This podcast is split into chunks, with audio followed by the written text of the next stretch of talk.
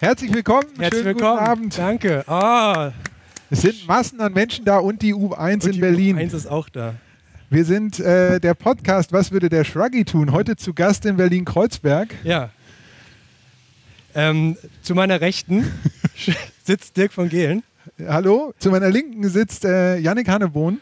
Genau. Wir sind in 2-3-Raum, äh, einem Urban, der coolsten urbanen Location, die man in Berlin-Kreuzberg haben kann. eine urbane Oase quasi. Richtig. Unter der U-Bahn 1 äh, machen eine Live-Aufzeichnung Open Air, weil Berlin uns mit äh, traumhaftem Wetter und tollen Gästen beschenkt hat. Ja. Von unserem super Podcast Was würde der Shruggy tun? Mhm.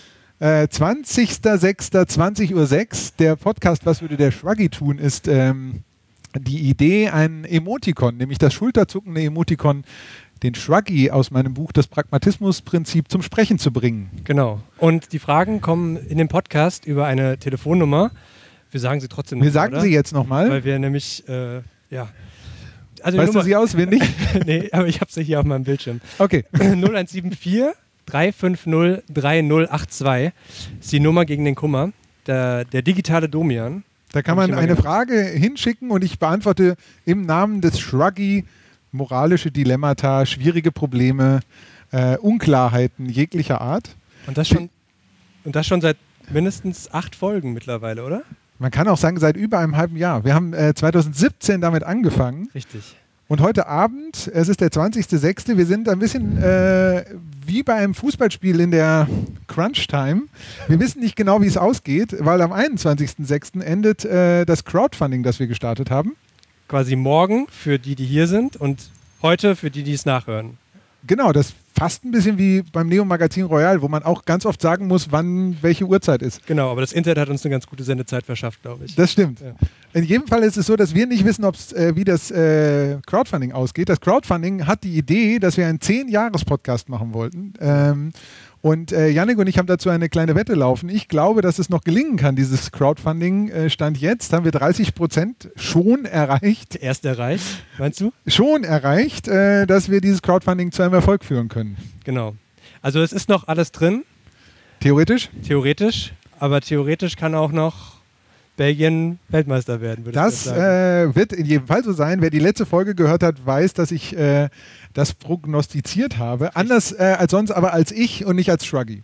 Du hast sehr schöne Schuhe an heute. Äh, vielen Dank. Auch das in der letzten Folge gesagt, dass man, wenn ich nach Berlin komme, solch anständige Schuhe anziehen, hat äh, der Janik gesagt. Ähm, schau mal, hier ruft jemand äh, an. Oh, hier ruft jemand an. Auf dem, ist es auf dem Shruggy-Telefon ruft jemand an. Schon die erste Frage. Hallo? Eine Sekunde. Ich stelle dich mal auf laut. Ja, zehn Jahre ist es nicht ein bisschen äh, optimistisch. Ich meine, zehn Jahre, wir wissen ja nicht mal, ob wir nächstes Jahr noch leben. Oh, jetzt. Äh, wow, das äh, Das klingt ist- wie Industrial äh, Techno, war Ich- aber, glaube ich, eine Frage. Also, die Frage? Zehn Jahre, ob das ein bisschen optimistisch ist, wo, Was jetzt für den Hörer natürlich total skurril ist, dass das Telefon, das klingelt, Telefon und klingelt. wir sind hier im 2-3-Raum, was eine mega Location ist. da und hat sich jemand aus der letzten Reihe eingeschaltet, ganz ah, hinten. der konnte von hinten anrufen und hat dann nochmal die Frage gestellt. Das muss so sein. Okay, die Frage lautet, ob zehn Jahre nicht zu optimistisch ist. Für unser Crowdfunding. Das war deine Idee, vielleicht kannst du darauf. Äh, Die Idee war, und damit können wir ja direkt überleiten zu unserem ersten Teil vom Podcasting, weil diese zehn Jahre tatsächlich eine gewisse, es hat eine Bewandtnis damit auf sich. Wir haben uns nämlich überlegt, dass zehn Jahre wirkt ja wahnsinnig weit weg. Also wenn man sagt, so eine Dekade, was wird in zehn Jahren sein? 2028 haben wir dann schon graue Haare oder überhaupt noch Haare? Äh, wie wird die Welt sein? Ähm, haben wir dann eine Regierung? Wie wird die sein? Wie schlimm ist alles? Äh, Klimawandel und so weiter. Gleichzeitig ist zehn Jahre zurück, 2008, so nah, dass man äh, sich, wenn man sich für Fußball interessiert, an die EM erinnern kann, äh, in Österreich und der Schweiz, äh, sind sozusagen eine irgendwie ja dann doch nahe an uns heranliegende Zeit. Und äh, wir haben diese zehn Jahre gewählt, weil äh, der Shruggy ja grundsätzlich die Frage aufwirft, wie gehen wir eigentlich mit Zukunft um? Und vielleicht gehen wir mit Zukunft äh, leichter um, wenn wir so tun, als sei zehn Jahre nach vorne, so wie zehn Jahre zurück. Das ist ja nicht so ungewöhnlich, äh, dass die Distanz genau gleich weit ist. Also Genau, und das ist auch so ein bisschen das Thema heute Abend. Genau. Sein. Du hast Hashtag angefangen. zehn Jahre Zukunft. Genau, und unter dem- unter dem Hashtag 10 Jahre Zukunft ähm, haben wir eine große, groß angelegte, äh, subversive Social-Media-Kampagne gestartet, wo sich sehr, sehr viele berühmte Leute auch zu Wort gemeldet haben. Mega viele berühmte Mega Leute. viele berühmte Leute. Und Leute, Und haben- die noch berühmt werden. Und genau. Also merkt euch diesen Hashtag und schaut äh, In zehn Jahren nochmal. zehn Jahren noch mal nach, weil alle diese Menschen sind heute in höchsten Entscheiderpositionen.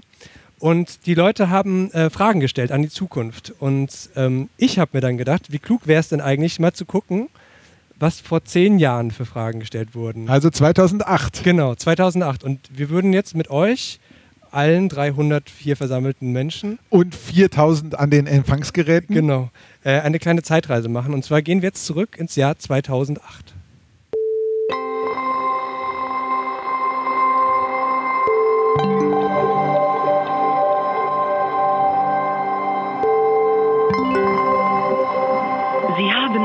sieben neue Sprachnachrichten.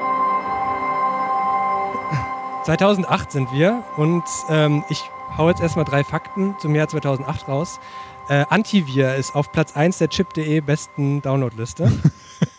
Immer noch oder mal wieder. ähm, Obama wird zum Präsidenten gewählt. Tom Cruise predigt die Scientology. Auf dem Mars wird Eis gefunden. Und am 25. Juni in Basel ist dann noch das hier. Jens Lehmann mit einer sicheren Parade nach einem Schuss von rechts von Sabri. Und wir hören, wir haben immer noch kein Bild in Deutschland, aber sie verpassen zumindest akustisch nichts. Dunkle Wolken über Basel, schwül. Möglicherweise hat ein Blitz irgendwo eingeschlagen. Genau, Deutschland spielt im Halbfinale gegen die Türkei und wir haben kein Bild in Deutschland. Ein Skandal. Ein- Skandal. Genau. 2008. Ja. Okay. Ähm, und jetzt sind wir so ungefähr angekommen. Also wir haben eine Fußball-EM, wir haben politische äh, ja, Wahlen, nicht nur in den USA, auch in Bayern. Wir haben uns voll eingegroovt auf das Jahr 2008. Wir sind voll im Jahr 2008 und wir schauen den Computerclub. Heinz Schmitz ist wieder zu uns ins Studio gekommen. Diesmal geht es um Wireless USB. Genau. Da reden wir eigentlich schon sehr lange drüber. Hat, haben auch schon Ankündigungen gelesen, Ja. dass es kommen soll und kommen soll. In USA sogar schon Ja, erhältlich. da kann man es kaufen. Hier ist es verboten wegen der genormten Frequenzen, die wir international haben. Jeder macht seinen eigenen Kram. Und jetzt ist aber in diesem Jahr ist die Entscheidung bei der EU gefallen. Ja. Frequenzen sind verteilt. ja, und, Und sogar hab- seit Januar ist es in Deutschland umgesetzt. Seit 16. Januar darf man es in Deutschland benutzen. Ja, und es dauert bei den Firmen, bis sie das nach China gekacht haben, Ja. da produzieren lassen und es wieder zurückkommt mit dem Dampfer, dauert es eben Dauert bis, es zur, eben. bis zur dritten Quartal. Wahrscheinlich Jahr. bis zum dritten Quartal und dann werden die ersten Produkte in, nach europäischer Norm lieferbar sein. Was ist eigentlich Wireless USB? Ja, lieber Froggy, was ist eigentlich Wireless USB? Das fragt man sich jetzt ganz kurz im Jahr 2018 irgendwie immer noch. Die scheinen irgendwie sehr lange auf dem Weg, äh, wie man so schön sagt, nach China gekarrt worden zu sein, äh, Ja. auf dem Weg verloren gegangen zu sein, Wireless USB. Aber das war damals rele eine relevante Frage, Ja. zumindest bei den Pionieren des Internets. ich frage mich ehrlich gesagt, Computer- wo ist denn an USB ein Kabel? ins- Aber egal. Also welches Kabel kann man denn da überhaupt wegnehmen? Jetzt ist die ganz hypothetische Frage: Hätte es den Shruggy, hätte es die Erfindung des Shruggy in 2008 schon gegeben, was hätte der dann geantwortet? Äh, auf die Frage, äh, was war nochmal die Frage? Was ist, was ist eigentlich Wireless USB? Wireless USB. Also ich nehme an, dass Wireless USB die Idee ist, dass man Daten über einen USB-Stick übertragen kann, ohne dass man den Stick rausnimmt und woanders hinsteckt. Also so wie Bluetooth. Sowas wie Airdrop oder wie? Ja, Ja. oder? ja. Du bist ja noch, du, du bist ja jetzt im Jahr 2008 schon in der Zukunft. Du kannst es ja vielleicht erklären, oder? Ich habe davon auch nie wieder gehört. Also der Shaggy würde, würde einfach mit den Schultern zucken und sagen, das ist irgendwo auf dem Weg nach äh, China verloren gegangen. ähm, ist aber ein perfektes Beispiel, wenn ich das als Shaggy im Jahr 2018 sagen darf, ähm, äh, dafür, wie wir mit Technologien umgehen. Also irgendjemand kündigt irgendwas an. Typischerweise in Amerika ist es schon erhältlich. Da wird ja in allen äh, Computerläden in Deutschland kriegen die Leute ja dann so Hitzeflecken, weil sie sagen, in Amerika ist es schon erhältlich, voll äh, besonders. Da müssen wir uns irgendwie auch darauf vorbereiten. Ähm, Wireless USB, äh, das ist echt voll, voll bedeutsam und wird alles ändern. Ja. Das, das sagen die beiden jetzt da nicht, aber das, das schwingt ja mit, dass es eine bedeutsame Veränderung ist. Und in Wahrheit ist nichts davon, also vielleicht ist es irgendwo anders angekommen. Ich äh, lebe auch 2018 noch komplett ohne Wireless äh, USB. Ja. Äh, und ich weiß eigentlich gar nicht genau, was Sie damit meinen mit den Frequenzen. Vielleicht kommt es aber noch. Ich habe ja die Befürchtung, dass du das jetzt gleich noch einführst. Und dann war noch ein Skandal. Heute bin ich in einer ganz schlimmen Situation. Ich muss auf den Preis, den ich erhalten habe, irgendwie reagieren. Ich möchte niemanden kränken, niemanden beleidigen oder verletzen. Nein, das möchte ich nicht. Aber ich möchte auch ganz offen sagen, ich kann das nicht annehmen.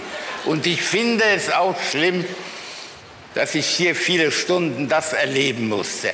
Es gibt ja Abende, die man ganz schön erlebt, aber nicht der Blödsinn, den wir hier zu sehen bekommen haben. Ich gehöre nicht in dieser Reihe der heute, vielleicht sehr zu Recht, Preisgekrönten. Ich kann nur dieses, diesen Gegenstand, der hier verschiedenen Leuten überreicht wurde, von mir werfen oder jemandem vor die Füße werfen. Ich kann das nicht annehmen.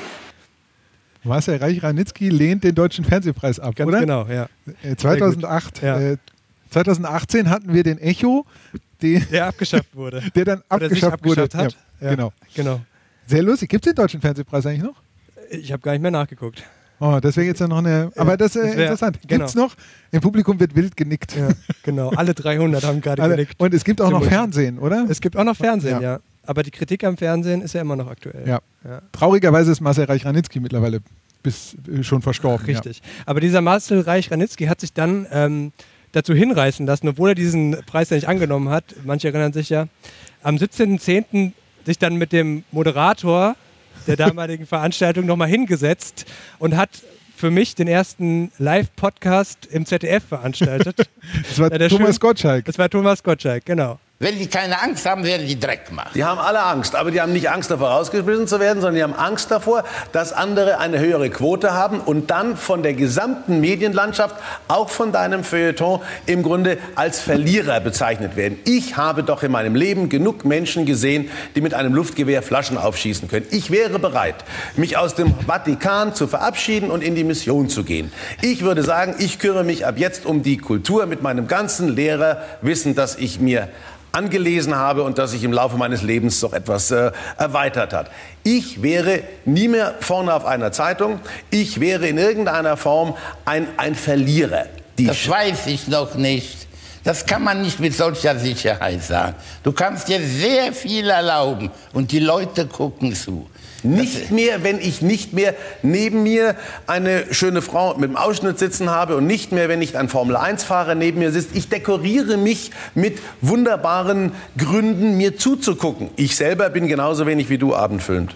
Naja, nein, das glaube ich nicht.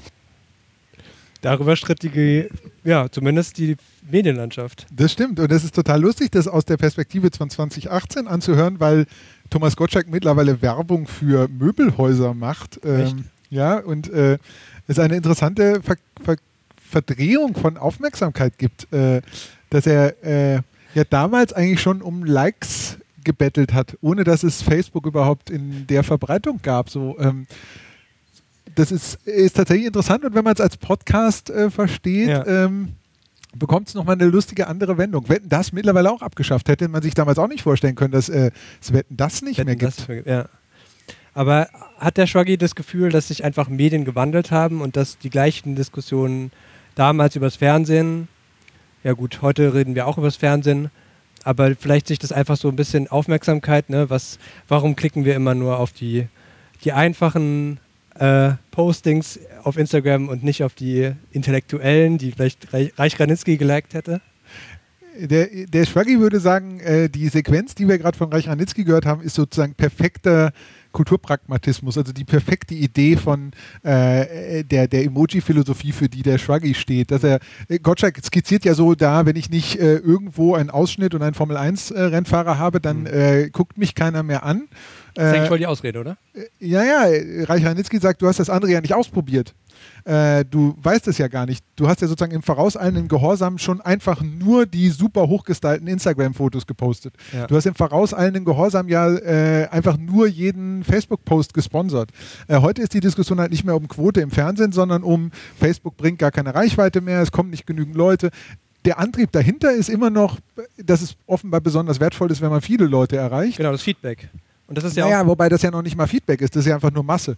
Man kann ja auch mit wenig äh, Leuten und wenig Masse viel mehr Feedback bekommen. Man kann ja, indem man we vermeintlich wenig Leute erreicht, die aber dafür anständig erreichen. So mit so einem äh, Durchschn Durchschnittsquatsch äh, la, ich schieße mit, äh, was hat er gesagt, mit Luftgewehren auf Flaschen, wetten das äh, äh, Bespaßung. Ja. Also äh, die Hoffnung wäre, dass in den letzten zehn Jahren da vielleicht tatsächlich ein Schritt nach vorne passiert ist. Ähm, dass man vielleicht Leute hat, die sagen, vielleicht ist gar nicht mehr so, so wertig, gar nicht mehr so zwingend notwendig, viele Leute zu erreichen. Vielleicht ist der Inhalt bedeutsamer, weil man ganz viele Sachen segmentiert hat. Und jetzt Schwaggi-These fürs Jahr 2028. Vielleicht dreht sich das ja um in den nächsten zehn Jahren. Vielleicht gibt es ja Veranstaltungen, die so wie ein guter Club oder wie eine Insta-Story oder Twitter auf Begrenzungen setzen. Twitter sagt, in einer Welt, in der alle ganz wahnsinnig viel veröffentlichen können, reduziere ich es auf 280 Zeichen. Insta-Stories sind nur 24 Stunden verfügbar. Vielleicht sagt man irgendwann, wir machen eine Veranstaltung, da dürfen nur 15 Leute reinkommen. Und äh, auf einmal ist 15 gar nicht wenig, sondern ey, wir waren voll ausverkauft, es waren 15 Leute da. Ähm, und es dreht sich um. Ja. Und äh, da gibt es ganz, ganz. Ja, ja, sorry.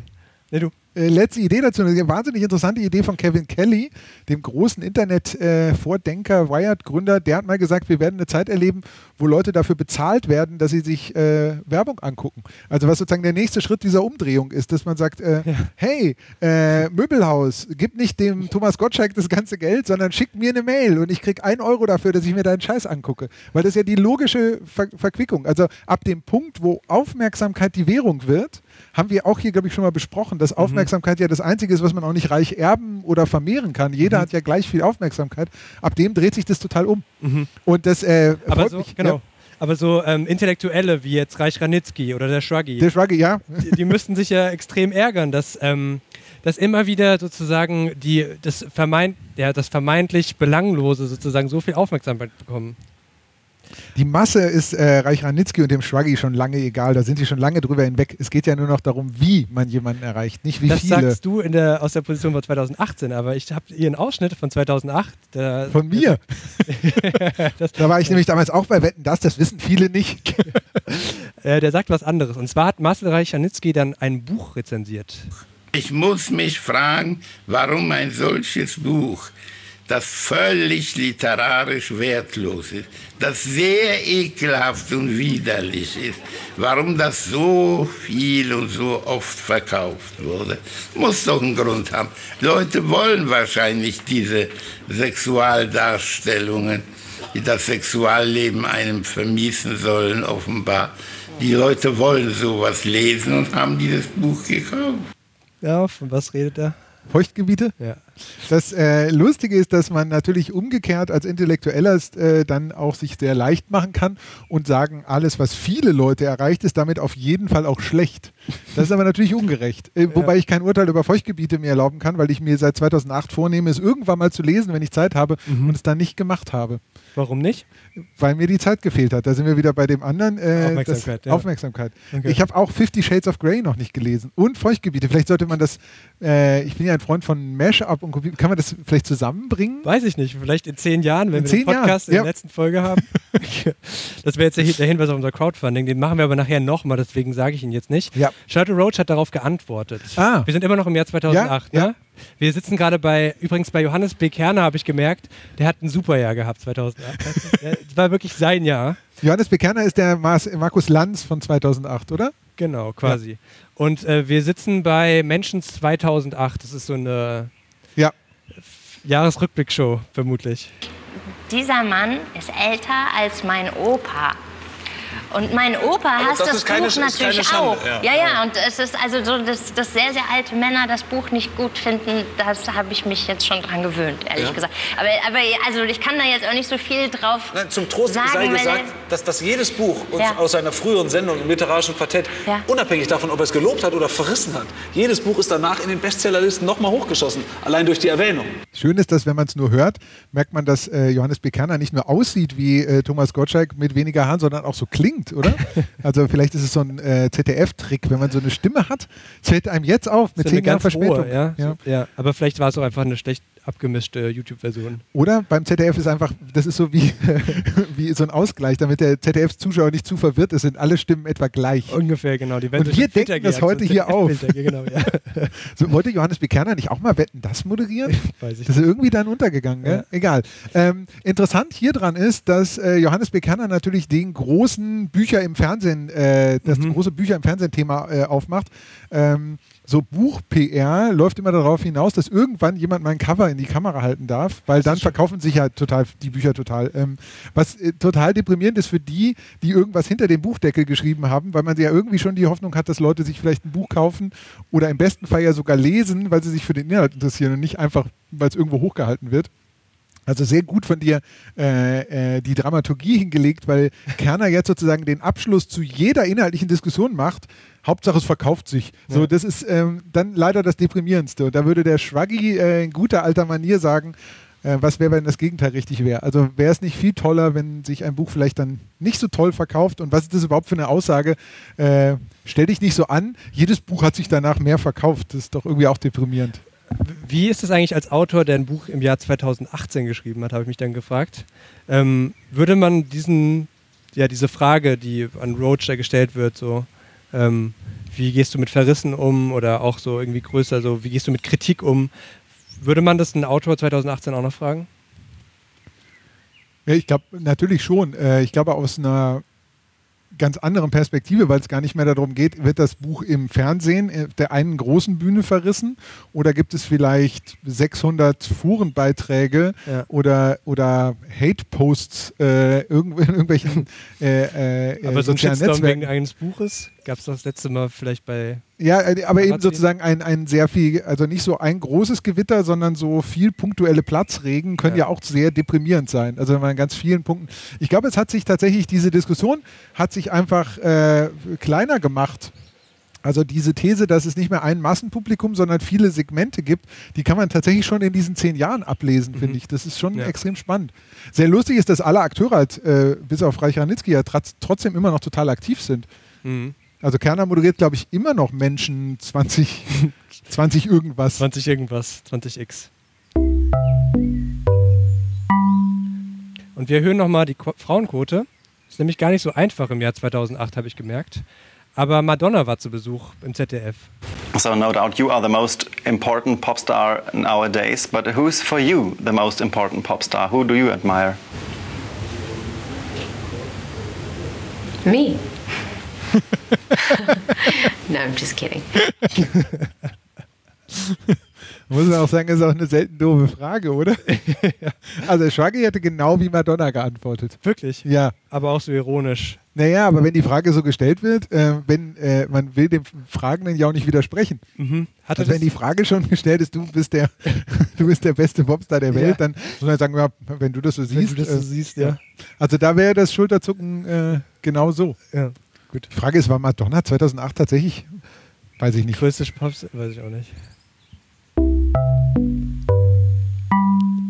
Jetzt gehen wir mal langsam noch äh, in Richtung Politik und äh, am besten auch noch äh, mit Hilfe eines Menschen, den ich schon so versteckt habe in der Anmod. Ähm, naja, Hier ist ein junger Mann und der heißt La. Nee, jetzt habe ich mich verdrückt. Das ist der Lars. Lars ist 26. Hallo Lars. Ja, hallo Domian, hallo. Lars. Schön, dass du da bist. Ja, schön. Endlich, dass ich dich auch mal höre, äh, auch mal sprechen kann. Ja. Äh, Erstmal herzlichen Glückwunsch zu deiner tollen Sendung, die ich ja auch schon ein paar Jahre mit kleinen Unterbrechungen verfolge, aber trotzdem Vielen immer Dank. wieder toll. Vielen Dank. Ja. Hast ich du- rufe, was? Ja, hast du äh, ein Thema oder eine Frage an mich? Ja, eine Frage, na gut, vielleicht auch zwei Fragen. Mhm. Ähm, meine Frage ist erstmal Richtung Politik. Was interessiert ihn wohl im Jahr 2008 politisch? Was ist An, seine an Domian. Ja. Jemand, der ihn schon mit seit Jahren las. Vielleicht kennen wir Lars? Nee, ist Lars Lars, heute, nicht. Ist Lars Äh, heute SPD Generalsekretär der SPD oder so? das wäre super, wenn, Das du wär das, auf, super, ja. wenn du das aufgedeckt Ja, das hättest. wäre super, ja. Mich würde interessieren, äh, wer ist eigentlich 2018 Kanzler in Deutschland? ähm, nee, der hat doch bestimmt was, das hast du ja gerade angedeutet, was zur bayerischen Landtagswahl 2008 gefragt. Nee, aber so ähnlich. Was hältst du von Angela Merkel? Was hältst du von Angela Merkel? Ah, Ja. okay. Und dann, was hat Domian gesagt? Domian hat bestimmt gesagt, die finde ich heute komisch, aber 2018 werde ich mich auf ihre Seite schlagen, weil in diesem Flüchtlingskonflikt wirkt sie auf einmal total vernünftig. Ich habe es jetzt nicht aufgenommen, aber Ah, okay. er sagt so, er, er erzählt so eine Anekdote, wie er einmal Merkel interviewt, als sie noch irgendwie so ein bisschen blutjünger war und der Pressesprecher mit ihr äh, sozusagen ins Interview geht, damit er sozusagen noch Fakten nachliefern und Domian wollte das nicht. Hat, hat sie dann irgendwie so gedrückt und meinte dann zu ihr, oh, wir zwei, wir schaffen das auch zusammen. Und sie meinte dann so, ja, wenn Sie das sagen. Interessante Anekdote, die äh, auch auf das Wir schaffen das äh, einen ganz neuen, äh, interessanten Aspekt äh, wirft. Absolut. Ja. Das ist toll, was man, wenn man so ein bisschen recherchiert, an interessanten Ja. Aspekten äh, rausbekommt. Genau. Der Generalsekretär der SPD hat vor zehn Jahren bei Domian angerufen. um, um zu wissen, wie findest du eigentlich Angela Merkel? Und Domian hat daraufhin mit Merkel das Verhalten in der Flüchtlingsfrage besprochen. Ja. Okay. Okay. Wollen wir aber doch noch drauf Bezug nehmen, dass du äh, aus Bayern angereist bist. Ja, das ist richtig. Ja, 2008 gab es da eine Landtagswahl. Ja, ich bin 2008 auch losgefahren, damit ich jetzt pünktlich hier bin. Sehr schön, ja. Genau, in 20 Sekunden. Die Prognose, worauf gilt es zu achten, von 60,7 Prozent kommt. Die CSU reicht es jetzt überhaupt noch für 50 Prozent und schaffen es FDP, Freie Wähler, vielleicht auch die Linke in den Landtag. Darauf gilt es jetzt zu achten in wenigen Sekunden. Vier, drei, zwei, eins. Die Prognose der Forschungsgruppe Wahlen CSU 43 Prozent dramatische Verluste. Die SPD mit 19 ungefähr wie vor fünf Jahren. Die Grünen 9 Prozent leichte Gewinne. Die FDP 8,5 nach 14 Jahren wieder im Landtag. Die Freien Wähler 10 Prozent, zweistelliges Ergebnis zum ersten Mal damit im Landtag. Die Linke mit 4,8 noch unklar, ob im Landtag oder nicht. Alle anderen zusammen dann bei 5,7. Also, das heißt mindestens fünf Parteien im Landtag. Bei der Linken ist es noch nicht klar. Und ganz sicher bei einem solchen Ergebnis keine absolute Mehrheit für die CSU. Da deutet sich also ein Desaster für die Christsozialen an. Ja. Erdrutsch, dramatisch. Erdrutsch, dramatisch, ja. Und das Gerauen im Hintergrund ist auch super. Es klingt so, als hätten die auch eine U-Bahn gehabt, aber es war einfach nur die Stimmung. Äh, ja, äh, total spannend. Soll, ich- soll ich der Shruggy schon was sagen? Ja, also dafür hab ich Äh, beeindruckend ist, dass äh, zum Beispiel jemand, der uns heute alle irgendwie beschäftigt und äh, offenbar ja alle Talkshows dominiert, dass die AfD überhaupt nicht auftaucht. Ne? Total. So äh, zehn Jahre her äh, Mhm. und äh, komplett andere Konstellation, was äh, eben auch ein Möglichkeitsraum, um mal so ein soziologisches Wort äh, äh, zu wählen, aufmacht für was ist denn in zehn Jahren. Also da kann, können sich auch Sachen sehr grundlegend verschieben. Mhm. Ähm, äh, auch gerade in dem Ausschnitt angeklungen, auch die FDP, dann lange nicht im Landtag in Bayern, dann da wieder reingekommen. Gerade sind sie, glaube ich, wenn ich mich richtig erinnere, auch nicht drin, wollen Ja. wieder rein. Ja. So, ähm, ich finde, das zeigt ziemlich toll, was dem Shruggy auch so ein bisschen umtreibt, dass man immer so denkt, die aktuelle Situation, in der man irgendwie gefangen ist, die ähm, sei irgendwie so zementiert. Dabei kann die sich aber sehr grundlegend ja auch ändern und die kann sehr grundlegend sich auch verschieben. Und äh, insofern ist dieser Ausschnitt total spannend. Diesen Herbst ist ja wieder Landtagswahl in Bayern. Ja. Äh, die CSU ist nach den aktuellen äh, Umfragen sogar noch schlechter als Mhm. damals. Äh, Damals noch gar nicht auf der Bühne war ein Mann, der aber jetzt heute irgendwie total relevant ist. Er soll es nun richten. Im fernen Berlin hat Horst Seehofer seinen Hut in den Ring geworfen. Unmittelbar nach der Rücktrittsankündigung von CSU-Chef Erwin Huber in München.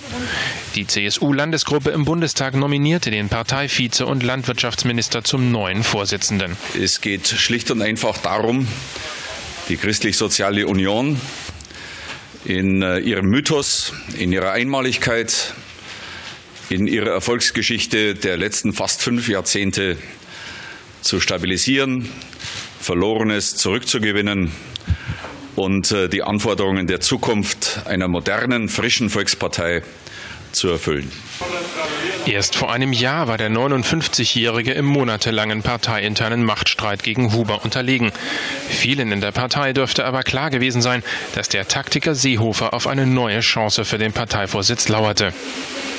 Dass die Wahl in der Krise Ich mach mal langsam aus. Super. Ja. Also erstmal muss man sich als Shruggy für jegliche Problemsituation, also wenn man noch in die Schule geht und eine schlechte Note nach Hause bringt, unbedingt zurechtlegen, den Mythos stabilisieren. Das Mhm. finde ich ist eine wahnsinnig gute Flughöhe, um zu sagen, es ist was in die Hose gegangen und ich versuche das jetzt umzubiegen, einfach zu sagen, den Mythos stabilisieren. Das finde ich eine sehr gute Haltung. Stabiler Mythos hier. Ja, stabiler Mythos ist eigentlich, äh, also wenn Sie mal einen neuen Slogan brauchen bei der CSU, jetzt wäre super. Aha. CSU, stabiler Mythos. Auch frische Volkspartei.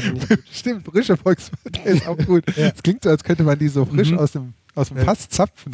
Äh, oder dann gibt es ja auch abgestandene Volksparteien. Ja. Ähm, ja, Entschuldigung. Aber genau zehn Jahre ist es her. Das ist, finde ich, so also wirklich faszi- faszinierend, dass Seehofer aus äh, Berlin sozusagen. Ja, und Bayern jetzt, äh, man hat das Gefühl, das ist äh, tatsächlich. getimed. Ja, und jetzt gerade genau das Gegenteil äh, von dem, was ich vorhin gesagt habe. Sachen können sich grundlegend ändern. Mhm. Sie können halt ärgerlicherweise auch exakt gleich sein. Man hat das Gefühl, Seehofer ist gerade wieder dabei, den Mhm. Mythos zu stabilisieren. Vielleicht stabilisieren die seit zehn Jahren den Mythos. Ähm, ja. Das stabilisiert er wohl in zehn Jahren. Und äh, der, das zweite schönes Bild ist natürlich mit dem Hut in den Ring werfen. Da hat man auch das Gefühl, dass er ja immer nur den. Also, egal. Das Ja. möchte ich auch nicht weiter ausbuchstabieren. Ja, ähm, der Schwaggi würde sagen, äh, das ist halt auch eine, eine kulturpragmatische Eigenschaft, mit Sachen, die sich scheinbar nie verändern, Ja. Umzugehen. Ähm, also diese Konstante, dass der ja immer noch da ist und er ist ja im Verhältnis zu den Personen, die wir gerade alle gehört haben, von äh, äh, Kerner über Gottschalk, ist Seehofer ja noch so der, der präsenteste äh, von denen, oder? Also er schafft es zumindest immer noch die gleiche Sprache Ja, und, er ist, und sich zu verkaufen vor allem. Ne? und er muss keine Möbelhäuser eröffnen Mhm. bisher. Ähm, Ja. Auf jeden Fall ist, äh, äh, äh, ist das sozusagen, glaube ich, auch eine Herausforderung, damit umzugehen, äh, zu sagen, Sachen ändern sich vielleicht nicht. Mhm. Und da gibt es das äh, schöne Bild, ich weiß nicht, ob wir das hier schon mal erzählt haben, vom Vujade, haben wir da schon mal drüber gesprochen. Ein Äh. Vujade ist Mhm. nämlich ein umgekehrtes Déjà-vu. Ein Déjà-vu ist, wenn man äh, in einem fremden Ort etwas scheinbar Bekanntes wiederentdeckt. Also wenn man irgendwo hinkommt, wo man noch nie war und dann denkt, Ah, das erinnert mich an irgendwas. Das ist äh, in der Matrix, in dem großen Film, äh, ist das ja sozusagen, ist das ja der Bruch in der Matrix. Wenn zweimal die, die gleiche Katze kommt, die schwarze. Ja, und der, der, Dings sich an irgendwas erinnert fühlt, oder? Ja. Und äh, die Idee eines Vujade, eines umgekre äh, das umgekehrte Phänomen ist, wenn man immer das Gleiche hat und in diesem immer gleichen Kontext irgendwann was Neues entdeckt. Also wenn man zum Beispiel einen wahnsinnig langweiligen Job hat, zu dem man jeden Morgen wieder hingehen muss und die immer wieder gleichen Leute trifft äh, und dann feststellt, vielleicht ist da doch was Neues drin. Oder wenn man immer wieder Horst Seehofer sieht, wie er den Mythos stabilisiert ähm, äh, und dann sich denkt, hm, vielleicht muss ich dem doch eine Chance geben, auch wenn er in seinem Stabilisieren irgendwie immer schlimmer wird. Das, das Schöne am Mythos stabilisieren, äh, fällt mir gerade auf, ist ja, dass Mythos und stabilisieren eigentlich total dynamische Wörter sind, denkt man, aber wenn man sich sie genau anguckt, sind sie eigentlich total rückwärtsgewandt, sowohl Mythos als auch stabilisieren. Ja, das ist das eine. Das zweite ist, das Mythos hat man ja so das Gefühl, sowas ist wie ein, ein strahlender Mond. Den muss man ja auch nicht stabilisieren. Also ich stelle mir das immer so vor, wie das stabilisiert wird. Also eigentlich ist ja Mythos etwas, was, was Schwebendes, was über den Dingen Stehendes hat. Deswegen finde ich es eigentlich, ähm, es wirkt fast armselig, wenn man einen Mythos stabilisieren will. Hm. Weil man ja eigentlich denkt, im Sinne von stabiler Mythos, der müsste gar nicht stabilisiert werden. Ja, weil er einfach schon stabil genug ist. Naja, wer weiß. Wir wollen noch in, die, in der Gegenwart ankommen, deswegen. Ja. Sehr schön ist, wenn ähm, Ausschnitte tatsächlich aus 2008 genauso äh, in diesem Jahr nochmal hätten passieren können. Und zwar wegen zwei Personen, die eigentlich immer noch miteinander reden, wenn eine Kamera läuft. Jetzt begrüße ich die Parteivorsitzende der CDU nach dem Parteitag und dem Ende. Schön, dass Sie da sind, Frau Merkel. Guten Tag, Herr Deppendorf. Frau Bundeskanzlerin, einige Fragen, die ich Ihnen heute stellen werde, kommen aus dem Internet. Wir haben eine Aktion gemacht. Dazu kommen wir am Ende des Gesprächs. Wir kommen natürlich nicht am Ende des Gesprächs zur Aktion im Internet, weil die wollen wir natürlich direkt hören. Natürlich. das war, muss man aber sagen, 2008 war das, war das mega, mega, mega angesagt, dass im öffentlich-rechtlichen Fernsehen Fragen aus dem Internet gestellt wurden, oder? Erinnerst du dich? Ja, ja, da kann ich mich dran erinnern, was das Erinnert sich der Schwaggi, meine ich natürlich. Der, äh, der, der Schwaggi erinnert sich selbstverständlich auch daran. War nicht 2008 war auch der, das Jahr, in dem. Nee, das war nicht 2008, oder? Als Olli Kahn im Fernsehen getwittert hat? Äh, als Olli Kahn zurückgetreten ist vor allem. Stimmt, dann, hatte, dann war es nicht 2012, hat Olli Kahn dann, glaube ich, im Fernsehen Ja, getwittert. Egal, genau. anderes Thema. Äh, Fragen aus dem Internet, das war ja damals eine irre Aufregung. Das war ja so wie auf offener Bühne mit äh, Drogen experimentieren. Das hat ja nur ganz mutige Menschen gemacht. Hören wir mal rein ins Internet. An das Thema CDU, Linkspartei schließt die erste Frage aus dem Internet an. Ein User, das ist ja irgendwas Neues, ein User namens Nadim fragt.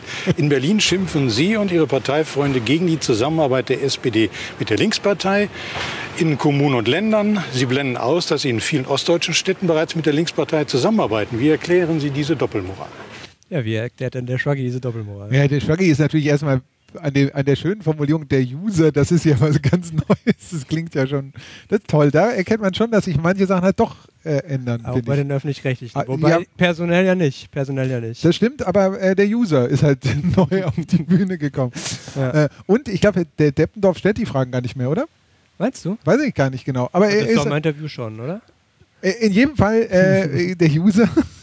und das zweite, der User, das ist schon toll. Ja, ist irgendwie schon, ja. Ähm, und äh, der, das Tolle finde ich ist, dass ähm, Nee, ich soll sagen, was der Schwaggi zu der Zusammenarbeit zwischen Linkspartei und, SPD. wie ich das moralisch kläre. Ja. Äh, zwischen, aber der, der User tut in der Frage doch so, als würde die CDU mit, oder? In der Ko- kooperieren, ne? In der, Ja, aber hat 2008 die CDU schon mit der Linkspartei in den Kommunen und den Ländern kooperiert? Macht die das überhaupt irgendwo? Vermutlich bei Abstimmungen, das ist doch immer. Äh, ihr habt Ja? mit denen abgestimmt. Oder war die Frage, dass damals eine rot-rote Koalition war und der User hat es aber, oder der Deppendorf hat die Frage von dem User nicht verstanden und hat sie der Merkel gestellt, obwohl er es eigentlich, so jetzt voll schwierige Frage, dem damaligen SPD-Vorsitzenden stellen wollte. Wer war das? Manfred Schulz, der Opa von Martin Schulz. Nein, dein Ernst? Nein, okay. Björn Engholm. Ich weiß nicht, wer war 2008 äh, Vorsitzender der SPD? Der SPD. Gabriel? Gabriel? Kurt Beck. Kurt Beck. Kurt Beck. Wir haben ja- hier ein sehr SPD-affines äh, Publikum. Kurt Becker, der Vater von Boris Becker. Äh, Boris Becker ist ja jetzt Diplomat. Wusstet ihr das? Ja. Egal, das ist ein anderes Mit Thema. Aber es Ähm, wäre ein super Move von der SPD, wenn die SPD jetzt Boris Becker zum Parteivorsitzenden machen würde. Ja. Super, äh, super Assoziation, weil Beck ist, war ja der Vorgänger und Becker ist ja dann die Stein. Egal, du musst schnell eine Frage stellen. Ich weiß auch, ich bin total verwirrt auf einmal. Jetzt hast du mich wieder erwischt.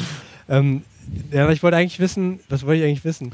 Du wolltest wissen, wie der Schwaggi diese Frage erklärt. Das ist ja so eine typische, ähm, Ich komm langsam rein, ne? typische Frage, wo, äh, wo ein moralisches, vermeintliches moralisches Dilemma aufgezeigt wird. Genau, wie erklären Sie das, das in den Ländern und so weiter? Wie rechtfertigen Sie ähm, sich? Rechtfertigen. Genau, das war nämlich diese SPD-Sache. Auch Ypsilanti hatte, wollte mit der Linkspartei ähm, sich zur, weil ja, Ja, Roland in Koch Hessen. so abge.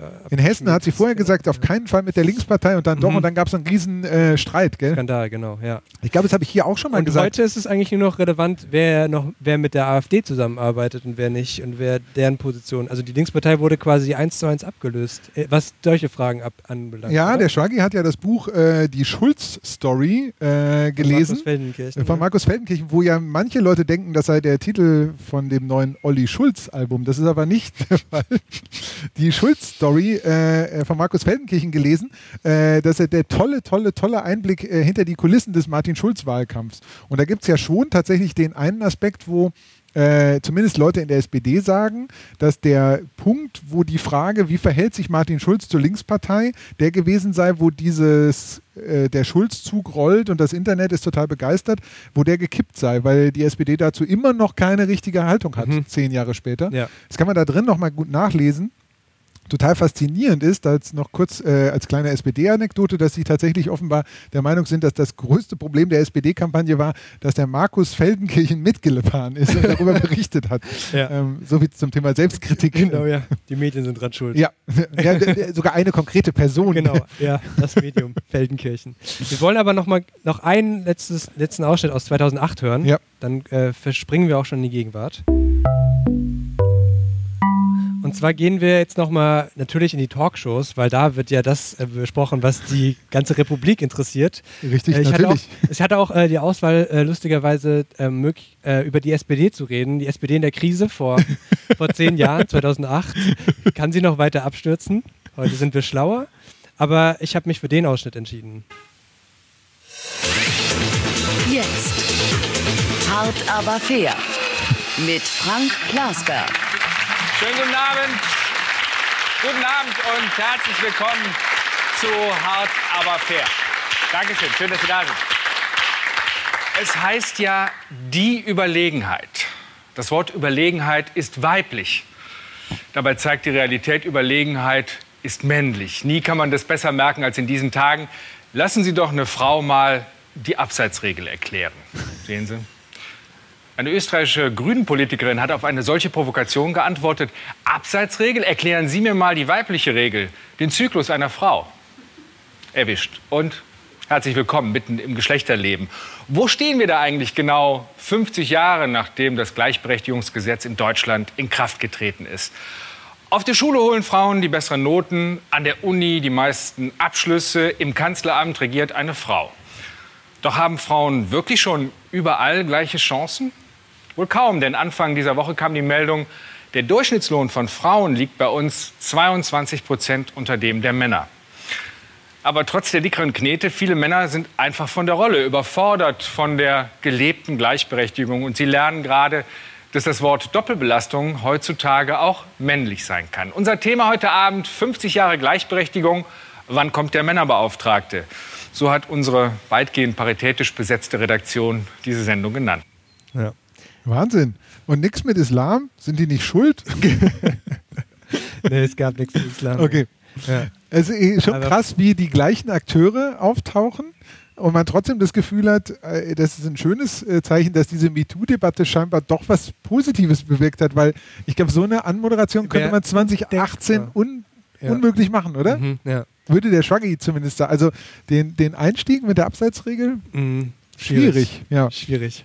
Auch äh, das Spiel mit den Artikeln ist natürlich. Ja, Kommen da vielleicht später nochmal drauf. Da kommen wir, genau, ja. Mhm, ja. Also, äh, ich finde es total interessant. Nochmal zum Thema Vujade. Äh, es wäre ein tolles Experiment, falls jemand von der ARD zuhört. Äh, man könnte einfach mal eine Sendung von vor zehn Jahren oder so einfach nochmal neu ausstrahlen. Es gibt ja die These, Mhm. dass es Fernsehzuschauern eh wurscht ist, sie einfach nur so, eine, so, eine, so ein Grundgefühl von Vertrautheit brauchen. Könnte einfach die gleiche Sendung nochmal senden. ja, einfach nochmal senden Mhm. und sagen, Ja. gucken, ob was irgendwas passiert. Genau. Vielleicht während der Sendepause der Einjährigen. Das äh, stimmt. Nochmal die besten Islamdebatten. Oder Gleichge Gleichberechtigungsdebatten. Okay, wir sind durch. Das ist krass, dass äh, man tatsächlich das Gefühl hat, dass, äh, dass das Personal sich fast gar nicht verändert hat, oder? Ja. Total. Wenig Leute, äh, selbst Lars Klingebiel äh, schon. Klingebiel und fast nur Männer, wirklich fast nur Männer, die ich da gefunden Wahnsinn. habe. Ja. Das ist schon, äh, ja, das hat sich vielleicht ein bisschen geändert. Die SPD hat jetzt ja eine weibliche Vorsitzende. Das erste Mal seit immer. Ja. Aber die SPD in der Krisensendung könnte man auch einfach nochmal Mhm. wiederholen. Damals mit Oskar Lafontaine. Naja.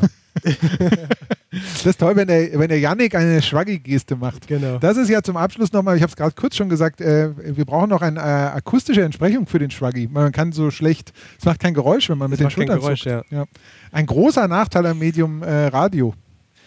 Und wir sind jetzt angekommen im Jahr. Wir sind wieder zurück im Jahr 2018. 2018. Herzlich Äh, willkommen.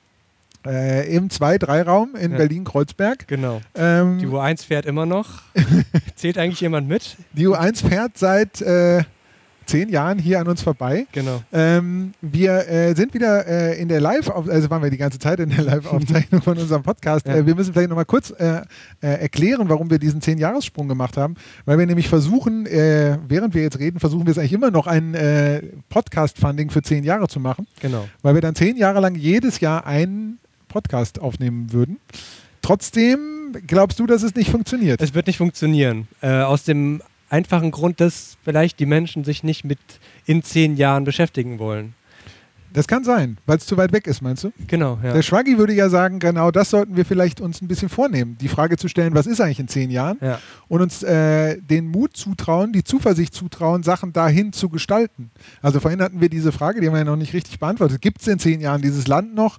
Der Klimawandel uns alle weggespült. Äh, so ist nicht alles total schlimm, haben wir Haben keine die Regierung. Smartphones uns haben die zerstört? Smartphones unsere Gehirne zerstört? Äh, sind wir alle nur noch äh, sabbernde Emojis? Ähm, ich glaube, dass der, die, die Haltung zur Zukunft, die der Schwaggi sich wünschen würde, immer davon getrieben ist, dass das eigene Zutun etwas bringt, dass Zukunft gestaltbar ist, ähm, dass man Sachen entwickeln kann und dass sie nicht vorherbestimmt sind. Und der Schwaggi würde sagen, dass das auch die große Form digital, äh, ist, digitale Souveränität zu bewahren. Wenn nämlich Algorithmen kommen und sagen, ist doch voll klar, wie alles wird, sich trotzdem die Freiheit rauszunehmen, zu sagen, ich glaube, dass ich etwas dazu tun kann. Mhm. Und dafür fand ich, war diese 10-Jahres- Dreh, egal ob er am Ende funktioniert oder nicht, der 10-Jahres-Dreh ein schönes Beispiel. Also ich muss ganz persönlich sagen, ich habe ja ein bisschen, ne, ich habe die Aussteller zusammengesucht und so weiter und mein Eindruck war einfach, ich habe keinen Bock auf 2028. Ehrlich? Weil ich habe auch keinen, ja, weil wenn ich mir vorstelle, dass damals schon übers Fernsehen diskutiert wird, heute wieder über das Fernsehen diskutiert wird und dann in zehn Jahren immer noch über das Fernsehen Ja, diskutiert ja. wird, das ist, das ist doch total, das ist doch total langweilig. Plasberg immer noch hart. Ja, Ja, aber ein paar Sachen haben sich tatsächlich ja trotzdem geändert, glaube ich. Also das, äh, der, vielleicht ist die Erwartung, die wir dran richten, dass Sachen sich total grundlegend ändern, dass wir alle über Wireless USB ähm, äh, uns Sachen runterladen können. Ähm, diese Erwartung ist vielleicht zu stark. Vielleicht müssen wir kleinere Schritte äh, uns vornehmen und sagen, das ist das, was durch mein Engagement besser werden kann. Und ich finde ja, dieser Plasberg-Ausschnitt zeigt, dass es sich lohnt, für Geschlechtergerechtigkeit zu kämpfen, weil das ist tatsächlich Total. würde heute so nicht würde heute so nicht mehr. Ich würde sogar für Wireless USB kämpfen. Ja. Einfach nur, wenn damit sich wir, was wüssten, ändert. wenn wir wüssten, wofür Wireless USB gut ist. Ja, genau. Ähm, äh, etwas ganz perfides ist ja, dass manchmal es auch gut sein kann, äh, dafür zu kämpfen, dass sich nichts ändert. Also äh, in der guten alten Shruggy-Manier zu sagen, was wäre eigentlich, wenn das Gegenteil richtig ist. Es kann ja auch nur ein Argument dafür sein, dass wir nicht nur den Mythos stabilisiert haben in den letzten zehn Jahren, sondern dass ein paar Sachen tatsächlich in den letzten zehn Jahren auch gut funktioniert haben. Also dass die etwas zähe, etwas anstrengende parlamentarische Demokratie in diesem Land ähm, tatsächlich für so eine Grundfunktionalität gesorgt hat, weshalb diese Akteure weiterhin auf der Bühne sein können, weil wir eben, das kann man ja vielleicht auch mal unnörgelnd sagen, weil wir eben ein gutes parlamentarisches System haben, weil Demokratie etwas ist, was vielleicht tatsächlich in diesem Land funktioniert und auch aushält, dass sie, dass sie sozusagen herausgefordert wird. Mhm. Das kann ja auch äh, was Gutes sein. Ja. Also wenn man nicht nur den Mythos stabilisiert. Ja. ähm, ja. Okay. Wollen wir. Wollen wir jetzt ganz in der Gegenwart ankommen und gucken, ob wir noch äh, normale Fragen haben? Genau. Können wir machen. Stabile Fragen. Stabile Fragen. Für stabilen Mythos. Genau, ja. Und äh, dieses Mal sind viele über ähm, SMS und äh, WhatsApp gekommen. Okay. Sollen wir nochmal die Nummer sagen? Ja, sagen wir nochmal. Falls, falls der Podcast weitergeht, kann man sich diese Nummer ja einspeichern in seinem Handy und dann einmal im Jahr, Einmal im Jahr. so wie man Ostern, Weihnachten oder was man sonst noch so feiert, äh, kann man auch deinem Shruggy einmal im Jahr eine SMS schreiben. Betrunkene Sprachnachrichten senden. Genau. Ja. Die Nummer lautet 0174 350 3082. An der Nummer ist auch diese Frage ange eingegangen. Wie steht der Shruggy zu Mindfulness und Achtsamkeit? Oh! der äh, Shruggy geht in, den, in die Sonnenanbeterstellung und nee, der Shruggy ist Namaste. natürlich. Eigentlich ist der Shruggy ja schon äh, eine wahnsinnig gute äh, Meditationshaltung, oder? Mhm. Das weiß ich gar nicht. Das kö- äh, Bestimmt auch ultra anstrengend. ja, aber ultra doof von mir, das nicht vorher so verkauft zu haben, weil heute kann man ja alles viel besser verkaufen mit Mindfulness, glaube ich. Also mit Achtsamkeit kaufen die Leute, glaube ich, viel mehr. Hätte ich, hätte ich das Buch über Achtsamkeit und Mindfulness vielleicht. Äh, Das nächste Ratgeberbuch, oder? es wäre eine, ein unbedingt zwingender Ratgeber. Ich glaube, man könnte, ich habe es noch nicht ausprobiert, ich probiere gerade aus meine Arme auf diesen sehr guten Stühlen hier übrigens, die wir, äh, Sesseln, die wir benutzen dürfen, kann man auch sehr gut die Arme so halten. Vielleicht ist es tatsächlich eine gute äh, Meditationshaltung. Wollen wir einfach mal drei Minuten lang meditieren hier? Das wäre total gut, wenn man einen Podcast drei Minuten lang. Das ist ein super, super Geschäftsmodell. Der, der Podcast, der dir Zeit gibt, äh, lade, lade drei Minuten Schweigen runter. Drei Minuten U1. Das möchte hier niemand, möchte mir niemandem zumuten. Wir Ja. meditieren einfach redend. Das ist die, nämlich die zweite besondere Ich glaube auch viele Podcasts funktionieren so, dass die Menschen einfach dadurch zur inneren Ruhe finden, indem sie einfach sehr, das reden. deprimierendste Feedback, das ich bekommen habe auf diesen Podcast, ist, dass mir tatsächlich jemand gesagt hat, er höre diesen Podcast zum Einschlafen. Aber das ist die Stärke im Kulturpragmatismus. Die Stärke vom Shruggy ist dann nicht, die Hände vor die Augen zusammenzuschlagen, das kann er ja eh nicht, hat nämlich keine Hände, sondern das nennt man ressourcenorientiert, mit dem zu arbeiten, was man hat. Also wenn jemand sagt, hey, bei eurem Podcast schlafe ich ein, dann sagen wir, hey, Geschäftsmodell, wir machen Mindfulness und Achtsamkeit. Wir machen eine Meditationstechnik, die erste Meditationstechnik, die ohne Schweigen funktioniert, bei der wir einfach die ganze Zeit reden und zehn Jahre alte Fernsehausschnitte akustisch vorspielen und wir versprechen dir, du schläfst ein. Was viele jetzt ja nicht, die es später anhören, nicht sehen können, es funktioniert auch hier. Das Publikum ist schon leicht äh, weggenickt. Ja. Äh, ärgerlicherweise fährt immer die Uhr 1 hin und her äh, und weckt die Kollegen immer noch auf. Die Menschen gucken schon so von der Brücke runter. Was, was ist das für eine seltsame Veranstaltung hier? Okay. So eine, eine shruggy Massenmeditation. Ich äh, finde es total beeindruckend. Ähm, wir haben ja letzte Woche äh, alte, äh, nee, nicht alte, andere Podcasts uns angehört und ich habe mir danach mal Podcast-Charts angeguckt. Mhm. Äh, Mindfulness und Achtsamkeit ist tatsächlich ein, ein äh, Bestandteil, mit dem man aus einem völlig gewöhnlichen, langweiligen Projekt ein total gegenwärtiges machen kann. Ja. Also 2028 werden die Leute sagen, ah, das ist bestimmt achtsam und mindful. Mindful. Ähm, das äh, ist 2018 gewesen. Also ich glaube, das ist ein sehr, sehr gegenwärtiges Phänomen. Vielleicht fängt dann auch Horst Seehofer acht- 2028 an, die achtsame Volk Volkspartei Die wieder. achtsame Volksam, das kann man ja relativ sicher sagen, dass das, wobei sie nennen sich auch immer noch CSU. Es wäre aber, ja, Mindfulness stabilisieren wäre auch eine gute Aufgabe. Stabilisieren. Würde der Shruggy einen Fahrradhelm aufsetzen? Oh. ähm, wir haben in diesem Er Podcast. hat, nur, er hat nur einen Kopf. Richtig, er hat einen Kopf, er hat Arme, er hat aber keine Beine. Ja. Deswegen ist es mit dem Fahrradfahren schon mal schwierig. Also der Schwaggi würde einen Fahrradhelm aufsetzen, wenn er Fahrrad fahren würde. Mhm. Da aber nicht Fahrrad fährt, setzt er, glaube ich, auch keinen äh, Helm auf. Okay. Ist aber ein total interessant. Also das Thema Fahrradfahren und Fahrradhelme aufsetzen ist ja total interessant. Ähm, wir haben äh, zumindest in meiner Wahrnehmung, in meiner Schwaggi-Wahrnehmung, haben wir ja jahrelang immer gehört, wie wichtig es ist, einen Fahrradhelm aufzusetzen. Und der ernsthafte Teil im Schwaggi sagt auch, das stimmt ja auch weiterhin, äh, weil tatsächlich von den, von den Unfällen, die man so mit dem Fahrrad haben kann, die, also es ist auf jeden Fall sehr gut, seinen Kopf zu schützen. Gleichwohl gibt es mittlerweile so eine ebenfalls berechtigte Theorie zu sagen, eigentlich sollten doch die Autos so fahren, dass man keinen Fahrradhelm mehr braucht. Und der Fahrradhelm ist eigentlich ein, äh, ein sozusagen ein Schuldeingeständnis der Fahrradfahrer. Also sozusagen ein, ein äh, Victim Blaming oder wie? ja, genau, so ein bisschen. So, man, ja, ja Victim Blaming ist ein guter Begriff. Also man, man, äh, wenn man den Helm trägt, sagt man damit schon, dass man vor der Macht der, der Autofahrer einknickt. Kapituliert. Kapituliert. Das heißt, so eine, zumindest eine Diskussion, die in, in die Timeline, die der Shruggy indirekt verfolgt, gespült wurde unlängst. Also insofern ein interessanter Aspekt. Äh, äh, der Shruggy würde aber sagen, er selber setzt keinen Fahrradhelm auf, er äh, würde aber nie jemanden auslachen, der einen Fahrradhelm trägt. Weil das ist ja das große Problem, warum Leute keinen Fahrradhelm aufsetzen, dass sie eigentlich denken, sie sehen damit nicht so cool aus, oder? Das ist bei mir zum Beispiel der Fall. Ja. Aber du siehst bestimmt cool aus mit einem Fahrradhelm. Weiß ich nicht, vielleicht mit so einem Shruggy-Helm. so, Vielleicht kann so ich mir so Arme einen dran sind. so Das wäre gut, wie, wie so ein Saufhelm, wo so, so Strohhalme sind. Ja, genau. Meinst du, das würde mit Bierbike und Bierbike-Fahrradhelm wäre noch ein großer Markt für achtsame Fahrradfahrer? Weiß ich nicht. Es wäre aber tatsächlich ein sehr guter Ansatz, wenn man beides kombiniert, wenn man ähm, die Theorie aufstellt, dass man jetzt achtsam Auto fahren kann. Es könnte auch den ADAC auf ganz äh, neue Levels bringen, wenn der ADAC sich positionieren würde als der achtsame Autoclub. Das würde ja sogar funktionieren mit den A's, da muss man ja gar nichts ändern, oder? Mindful. Achtsamer deutscher Autoclub, ADAC. Das sind nur Leute, die versprechen, dass sie keine Fahrradfahrer umfahren. Das wäre eine geile Idee, oder? Ja. Könnten wir, schenken wir dem ADAC jetzt hier vom Umsonst. umsonst. Der, ähm, der nächste Rad kostet. und wenn aber einer, der jetzt noch Mitglied im ADAC ist, ein Fahrradfahrer umfährt, dann muss er rausgeschmissen werden. Pass auf, weißt du was? Der? Schwaggi ruft jetzt an. Nee, Bastian Hose. Ah, Schwaggi bin ja selber ich jetzt. Basti Osan ruft uns an. Für alle, die nicht den Schwaggi verfolgen, Basti Osan war bisher in jeder Folge irgendwie vertreten. Hallo? Jetzt, Jetzt hat er aufgelegt. jetzt hat er aufgelegt. Oh, vielleicht hat er gerade, Ruf ist er gerade im. Auto? Fang, weiß ich nicht. ich glaube, er kommt gerade aus dem Zug. Aber du mach einfach weiter mit deinem Also- ADAC-Ding.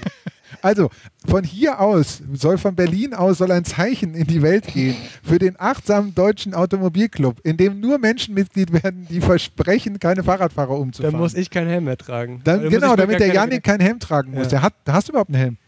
Nee, ich hab, wenigstens habe ich keinen. So, Okay, aber- jetzt nochmal, aber. Basti Hos Hosan. Ja, hallo? Ja, hi, Bastian hier. Hey! Hey, Basti! Basti! Grüßt euch. Das ist super, dass du anrufst. Hier war gerade schon äh, Verwirrung, weil der erste Podcast, in dem du nicht dabei bist. Nein, das kann nicht sein. Sehr gut. Wie geht's dir?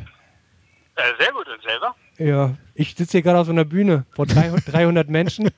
Die U1 fährt 300. Ja, zwei 300. Zwei 300. Und ähm, du wolltest kommen, oder eigentlich? Ja, wollte ich nicht. Äh, bin aber auf dem Weg nach äh, Rom. Nach Rom. Nach Rom? Ja, nach Rom. CD-Rom.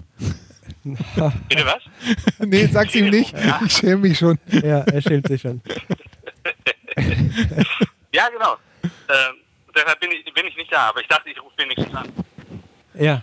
Ähm, pass auf, hast du eine Frage an Shoggy? Ja, habe ich natürlich, habe ich eine Frage an Shaggy.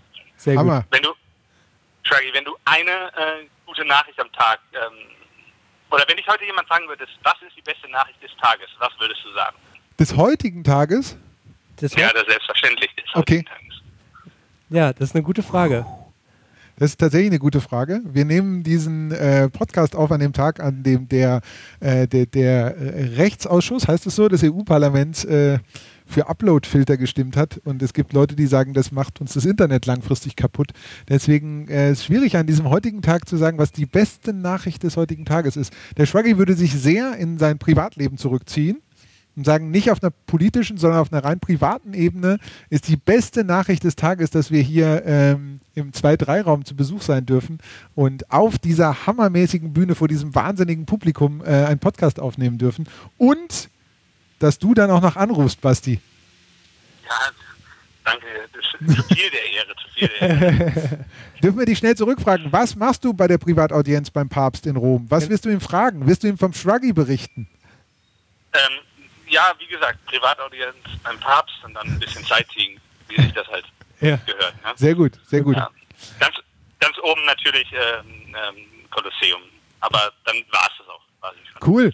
Die Frage ist, ob du zum richtigen Papst vorgelassen wirst. Das ist ja so ein Trick von der katholischen Kirche gerade. Da gibt es ja zwei Päpste in Rom, oder? Zwei Päpste? Ja, es gibt auch noch den Benedikt-Papst. Das ist doch. Äh, Stimmt. Oder? Der das, war 2008 auch schon aktiv. ja, was auch so eine lustige äh, Unlogik in der, der ich bin nicht katholisch, deswegen verstehe ich es nicht, in der Strategie der katholischen Kirche ist, weil es darf ja eigentlich nur einen Papst geben. Oder, Basti? Darfst du einen Ich habe Papst? dich nicht. Ba- Nochmal? Der Schwaggi fragt, ob es nur einen Papst geben darf oder zwei. Boah, da bin ich überfragt. Also da bin ich nicht bibelfest genug für, um das äh, stichhaltig beantworten zu können. Das tut mir leid. Das solltest du vor der Einreise Aber nach ich Italien nochmal Ich glaube, je überprüfen. mehr, desto besser, oder? Je mehr, desto besser. ja. Okay, Basti, äh, habt eine schöne Zeit. Gute Fahrt, viel Danke, Spaß. dir auch noch. Wiedersehen. Vielen Dank. Viel Spaß euch. Ja? Bis bald. Ciao. Hammer-Titel: Basti Hosan fährt mit der U1 nach Rom. Weißt du? Fährt die U1 nach Rom? Nein, oder? Nee, ich glaube nicht. Was ist die Endstation von der U1? Wer weiß das? Ulandstraße. Ah, okay. Ja. Ja, klar, gibt ja zwei Endstationen. Das ist ja das Besondere, das äh, Ja. die fährt ja in, hin und her. Alles hat ein Ende, nur die U-Bahn hat zwei. Und die Ringbahn keins, oder? Bei euch in Berlin. So. Heißt die Ringbahn?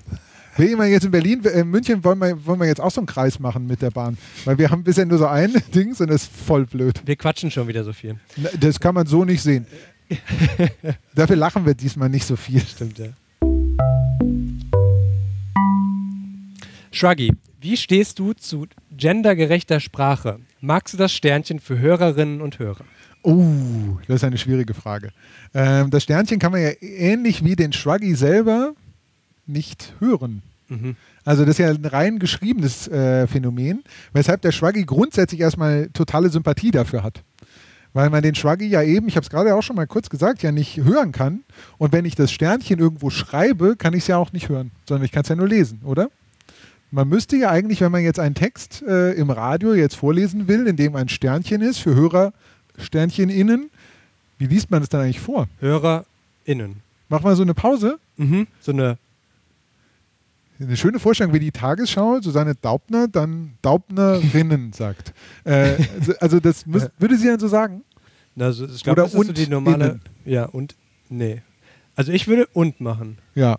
Also das ist auf jeden Fall spannend. Genau wie der Shruggy ja auch akustisch. Deswegen ist der Shruggy erstmal dafür. Erstmal für Sternchen. Erstmal für Sternchen. Grundsätzlich fürs Sternchen. Zweitens äh, wurde ja ganz am Anfang, als eine der ersten Fragen in diesem Podcast, ähm, äh, schon die Frage aufgebracht, woher die geschlechtliche Zuschreibung des Shruggys eigentlich kommt. Der oder die oder das Shruggy. Richtig, weil er hat zwar Arme und ein Gesicht, aber er hat ja sonst keine geschlechtsspezifischen äh, Merkmale mehr. Ähm, Keine Haare, wo wir gesagt haben, das ist möglicherweise männlich. Richtig, ja, stimmt. Ich erinnere, ja. Ja. Wobei Haare sind jetzt per se auch noch keine Geschlechtszuschreibung. Deswegen habe ich kurz gestockt. Ja.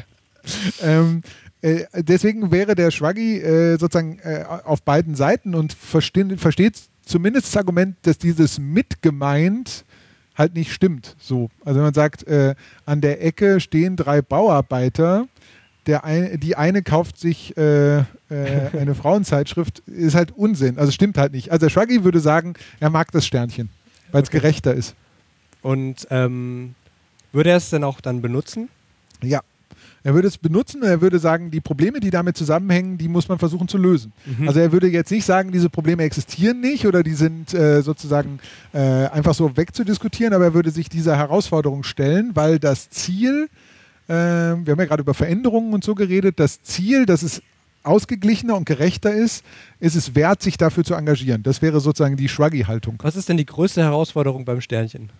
Dass man es sprechen, dass man es gut lesen kann und dass man vor allen Dingen, das ist nämlich das größte Gegenargument, seine eigene Gewohnheit in Frage stellt. Alle Leute, die in dieser Diskussion sagen, sie sind gegen das Sternchen, sagen das nur, weil sie ohne Sternchen sozialisiert wurden. Mhm. Und äh, das Schöne an den zehn Jahren, die wir gerade gespielt haben, zeigt, dass wir, auch wenn wir denken, wir sind total festgefahren, auch wenn wir denken, so muss es sein, dass wir uns ändern können. Also mit ein bisschen Shruggy-Pathos äh, hier auf der Zielgeraden noch, ich glaube, dass es möglich ist, dass man auch ähm, Sachen, von denen man dachte, die müssen so sein, dass man die ändern kann. Dass wir zum Beispiel ändern können, dass wir alle nicht mehr so wahnsinnig viel Fleisch essen in den nächsten zehn Jahren. Da glaube ich, wird sich was ändern können. Dass wir zum Beispiel ändern können, dass, äh, also wir sollen von mir aus so viel Fleisch essen, wie wir wollen, aber es ist für das Klima Meint nicht so Shruggy, besonders. meint der natürlich. Meint selbstverständlich Weil- der Shruggy. genau, weil du ja.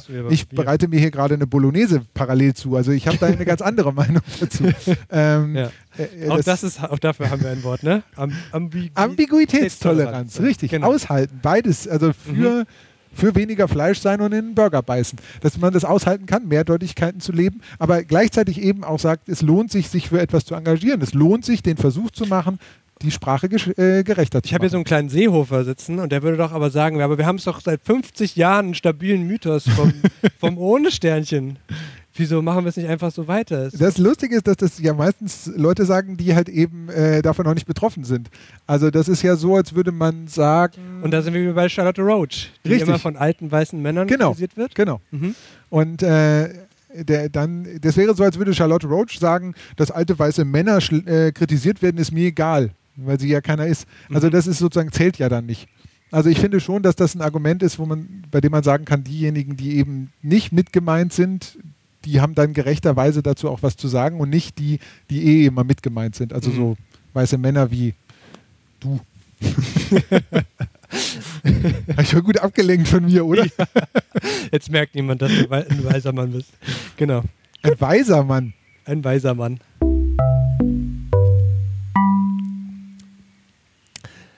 Sollte ein Fußballkommentator ohne Sternchen objektiv sein?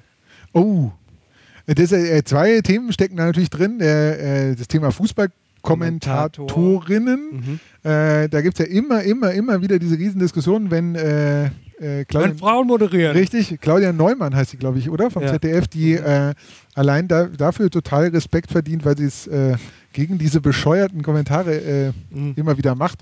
Ähm, das ist aber eine spannende Frage, weil die Moderatoren ja immer suggerieren, wir nehmen das auf, während gerade die Weltmeisterschaft ist, ähm, Mhm. dass sie eine total neutrale Instanz sind, während sie, während sie da kommentieren. Und in Wahrheit merkt man aber dann doch, dass sie Ronaldo scheiße finden oder dass sie jetzt gerne möchten, dass Saudi-Arabien gewinnt oder äh, die flinken Afrikaner oder was sie dann halt immer so sagen. Ähm, ich fände es total schön, wenn äh, Wacker ist übrigens ein sehr gerne verwendeter Begriff für Leute, von denen man eigentlich weiß, dass sie ähm, dass es nicht schaffen, aber sich voll Mühe geben. Man könnte zum Beispiel Wacker sagen, geschlagen, ja, du? wa- Ja. wacker geschlagen und die wacker kämpfenden. Ja. Also unser Crowdfunding ist auch ein sehr wackeres Ein wackeres, Projekt. wackeres Crowdfunding, ja. Ja. mit dem wir unseren stabilen Mythos zementieren. Also Backer, äh, ich glaube, es wäre total lustig, wenn ein äh, Fußballkommentator, der Shruggy meint, äh, es wäre total lustig, wenn ein Fußballkommentator vor einem Spiel sagt, ich bin übrigens hier gerade mal voll für diese Mannschaft. Mhm. Und total lustig wäre es, das ist eigentlich sozusagen die, die Ausgeburt des äh, Shruggy-Prinzips, wenn ein deutschsprachiger Fußballkommentator im deutschen Fernsehen Mhm. sagen würde, ich kommentiere jetzt dieses Spiel und ich wünsche mir, dass Deutschland nicht gewinnt. Das Mhm. wäre mal total mutig. Äh, und es würde mal die Perspektive ändern. Weil es wird ja immer von wir und Dings und Bums geredet. Es einfach mal umdrehen und sagen, die. Die. Mhm. Ja. Nicht ich. Das passiert automatisch mit dem Die, wenn, wenn die deutsche Nationalmannschaft nicht gewinnt, genau, dann äh, Ja. ja. Sitzen, sitzen dann auch wieder alte Männer in so, Stühl, so, so tiefen Sesseln im Fernsehen und sagen, als wir früher noch, wir haben uns den Arsch aufgerissen und äh, Richtig, wir ja. haben gekämpft und äh, da wird dann immer, das nennt man Social Proof übrigens, dass Leute, die irgendwas mal gemacht haben und In sei es Sesseln nur sitzen. durch Zufall bei Grün über die Straße gegangen sind, nachher dann er anderen erklären dürfen, wie es geht. Im Fußball funktioniert das wahnsinnig gut und es ist so ein Brennglas für äh, wie hat das einmal gut gemacht? Der Ausweis dafür ist, dass man ab sofort anderen erklären soll, wie man es machen soll. Ja. Also nur weil irgendjemand mal bei einer WM dabei war und äh, aufs Tor geschossen hat, äh, erklärt er jetzt, äh, dass er Mesut Özil, das, äh, der singt ja auch die Hymne nicht richtig mit, kein Wunder. Wo man sich fragt, in welchem kausalen Zusammenhang das stehen soll. Mhm. Ähm, das ist ein interessantes Phänomen, das man auch in anderen Bereichen äh, beobachten kann. Nicht nur beim Fußball. Nicht nur beim Fußball. Fußball zeigt das sehr schön, liefert das sozusagen, spült das an die Oberfläche. Der Schwaggi möchte dazu einen Buchtipp geben. Es gibt ein wahnsinnig tolles Buch von Christoph Biermann, das heißt Matchplan. Mhm. Ähm, nicht Masterplan, Matchplan. Äh, darin erklärt er, wie, äh, wie, wie die Digitalisierung den Fußball äh, erreicht und was man darüber in der Gese für die Gesellschaft auch lernen kann. Ah ja. Ja, das jetzt aber zum Thema Das Fußball. ist- Das führt jetzt okay. zu weit. Ja. Also objektiv? Nicht objektiv. Mal ausprobieren, äh, was wäre, wenn das Gegenteil richtig wäre. Einfach mal sagen, ich bin heute voll für den. Für die anderen. Für die Ni- anderen. Für, für die Nicht-Deutschen. Ja, oder, Oder- kann ja jetzt auch, wenn jetzt Union gegen Hertha spielt, um mal so ein bisschen Lokalkolorit hier reinzubringen. Oder was die, was die große Fußballmannschaft von Kreuzberg? Kreuzberg FC 1000. Weiß ich nicht. Da muss ich passen. Was ich mich übrigens gefragt habe, als ich nach Berlin gefahren bin, nee, gar nicht, frage ich mich jetzt auf der Bühne live, Mhm. äh, als ich, ob Tasmania Berlin eigentlich irgendwas mit Tasmanien zu tun hat und wenn ja, was? Tasmania Berlin ist der ever schlechteste Verein, den es jemals gab. Und habe mich gefragt, waren das alles Auswanderer aus Tasmanien, die hier hingekommen sind? Und warum heißt es Tasmania? Keine Ahnung. Das verwirrt mich alles sehr. Als, In die äh, Shownotes. Nicht, äh, vielleicht für die Shownotes oder wenn es jemand hört, vielleicht der Vorsitzende von Tasmania Berlin und er sagt, ich möchte, dass meine Mannschaft ab sofort mit einem Schwaggi auf dem Trikot aufläuft. Wir wären bereit dafür. genau, ja. Ja, hallo Schwaggi, hier ist Alex. Ich wollte wissen, wie verhält sich der Schwaggi eigentlich zum Thema Träume verfolgen? Also zum Beispiel mh, in meinem Fall, wenn man irgendwie einen Beruf hat, äh, von dem man immer dachte, dass man den gerne hätte und dann haben sich aber immer wieder neue Gelegenheiten ergeben und weil man ja pragmatisch ist und dem Neuen offen gegenüber ist, hat man dann lieber immer erstmal die Sachen ausprobiert und dann äh, fragt man sich trotzdem in manchen Situationen, ob man nicht doch besser äh, irgendwie seinem Traum hinterherlaufen sollte, statt einfach immer nur den Sachen äh, nachzugeben, die sozusagen einem äh, direkt vor der Nase stehen und auch interessant klingen. Das würde mich interessieren, was die Schwaggi dazu denkt. Ciao. Ich hatte kurz gehört, Räume verfolgen und war dann kurz unsicher, was er meint. Und dann habe ich gedacht, Träume verfolgen wäre sowas wie so Traumfänger, die Traumfänger, Menschen sich ja. übers Bett hängen und dann nachher so schütteln. Mhm, Ähm, ja. und dann, ich weiß gar nicht, was macht man, wenn der Traum da drin gefangen ist? Da kenne ich mich nicht aus. Ich kann, als Shruggy beantworte ich die Frage sehr gerne. Ähm, Mhm. Dachte ich mir. Grundsätzlich. du bist wohl ein äh, Zukunftsforscher. Ah, vielleicht bin ich einfach nur ironisch.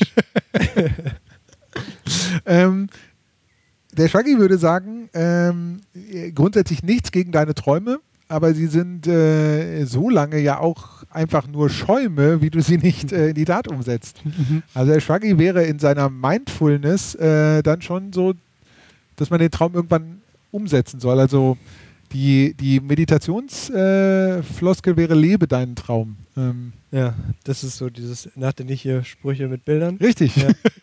Lebe dein Traum. Lieber eins Traum. Lieber eins Traum. Ähm, Äh, Weil sonst wird es ja zu so einem, so, dann kann ja der Traum auch das Allerschlimmste sein, was einen verfolgt, würde der Schwaggi sagen. Weil man immer denkt, ja, wie, wie hätte, ich, mal, damals, hätte genau, ich mal. Hätte ich 2008 mal. Hätte ich 2008 die Petra auf der einen Party angesprochen, wie alles wäre anders heute. Äh, ich wäre heute Mindfulness-Coach äh, und Lebensberater. Und, Ich hätte äh, nie das Pragmatismusprinzip zum. Beispiel, ja. Ähm, das ist ja irgendwie auch so ein bisschen der Vergangenheit. Also es ist eigentlich die umgekehrte CSU-Variante. Die CSU erhebt eine nie stattgefundene Vergangenheit zu so einem riesigen Prinzip und sagt, damals war ja noch alles gut. So diese Brexit-Leute, die sagen, ja, ja, wir müssen mal wieder unsere Grenzen sichern und dann ist alles gut. Das ist ja natürlich Unsinn. Mhm. Und genauso kann ein Traum, den man immer mit sich mitschleppt und der ja eigentlich auch aus so einem Alles gut-Mythos äh, kommt und sich verkleidet, der kann genauso blockierend sein, weil er so tut, als hätte, hätte Fahrradkette, äh, als wäre irgendwas vorbei. Und äh, das ist ja das Schlimmste, dass man sagt, naja, jetzt geht's nicht mehr, weil das habe ich ja vorgestern nicht mehr gemacht. Der Schwaggi würde dann sagen, äh, nee, du machst jetzt das, was jetzt geht. Also nimm das, was du jetzt hast äh, und mach mit dem, was du jetzt im Kühlschrank hast, ein anständiges Abendessen und jammer nicht die ganze Zeit rum, dass du vorgestern vergessen hast, äh, im Asia-Shop Algen zu kaufen, die man unbedingt braucht für dieses Essen. Mhm. Das Bild mit dem Essen stammt übrigens aus dem äh, Buch Effectuation von Michael Faschingbauer, Okay. der äh, das ist so eine, so eine Art, Ideen zu entwickeln. Ähm, das ist ein Österreicher. Ich finde den Namen total gut. Man darf aber, glaube ich, keine Namenswitze machen. Er heißt Michael Faschingbauer. Das Buch heißt Effectuation. Und die Haltung, die darin zum Ausdruck kommt, ist dem Shruggy sehr nahe. Also das nehmen, was man hat Ja. und damit was machen. Und das wäre die Antwort auf die Träume-Frage. Nimm das, was du hast und mach daraus was. Aber was, ich bin das ein bisschen.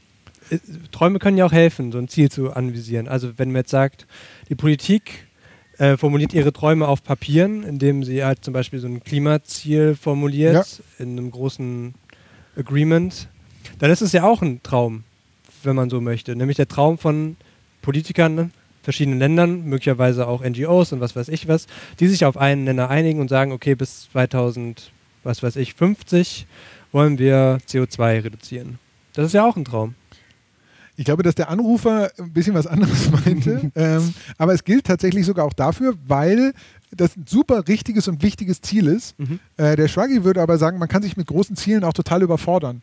Also wenn man jetzt sagt, ich will jetzt die, die Welt retten, äh, mein Unternehmen digitalisieren oder alle Menschen glücklich machen, dann wird man, je größer das Ziel ist und je bedeutsamer die Aufgabe ist, umso verkrampfter, umso erstarrter und umso mehr scheitern. Und der Schwaggi würde sagen, nimm dir vielleicht ein kleineres Ziel äh, und dann kannst du damit vielleicht schneller zufrieden sein, weil das ist bei vielen Veränderungsprozessen wird es immer vergessen, dass das selber Zufriedensein äh, auch sehr bedeutsam ist. Der Schwaggi hat dafür ein gutes Bild. Er hat sich nämlich ausgedacht, dass ein äh, gutes Veränderungsziel so sein muss wie ein Witz. Und ein Witz ist ja so angelegt, dass man am Ende selber lachen muss. Und das ist im besten Fall eine total gute Motivation, um etwas zu tun. Und ein Witz darf auch mal kurz sein. Und wenn ich jetzt aber das riesige Veränderungsziel habe, die Welt verbessern, dann ist es zu groß, zu weit, bis der Punkt kommt, die Pointe kommt, wo man lachen muss. Deswegen hat der Schwaggi in seiner Haltung auch nichts dagegen, viele kleine Witze zu machen, die am Ende dann vielleicht auch auf das große Ziel einzahlen. Okay.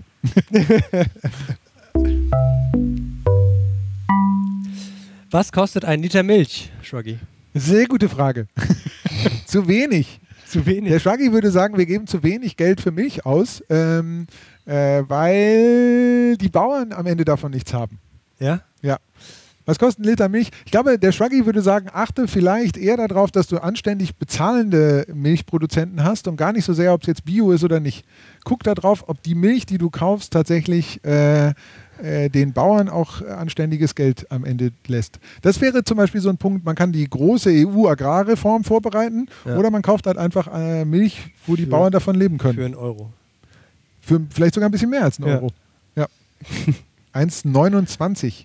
Der Schwaggi kauft, um den Mythos Milch zu stabilisieren, nur noch Milch für 1,29. Fettarm. Fettarm ist auch ein wahnsinnig schönes äh, Teekesselchen, gell? Auf Twitter ähm, fragt Ed Jan Böhm 100% Erbschaftssteuer einführen. Ja oder nein? Wenn nein, warum nicht? In Klammern unter 200 Zeichen und keine Witze. Ist das eine Frage, die Ed Jan Böhm nur an uns gestellt hat? ich glaube nicht. Äh, Erbschaftssteuer ist ein wahnsinnig tolles und großes Thema, das nämlich zeigt, dass die einfachen Lösungen nicht funktionieren.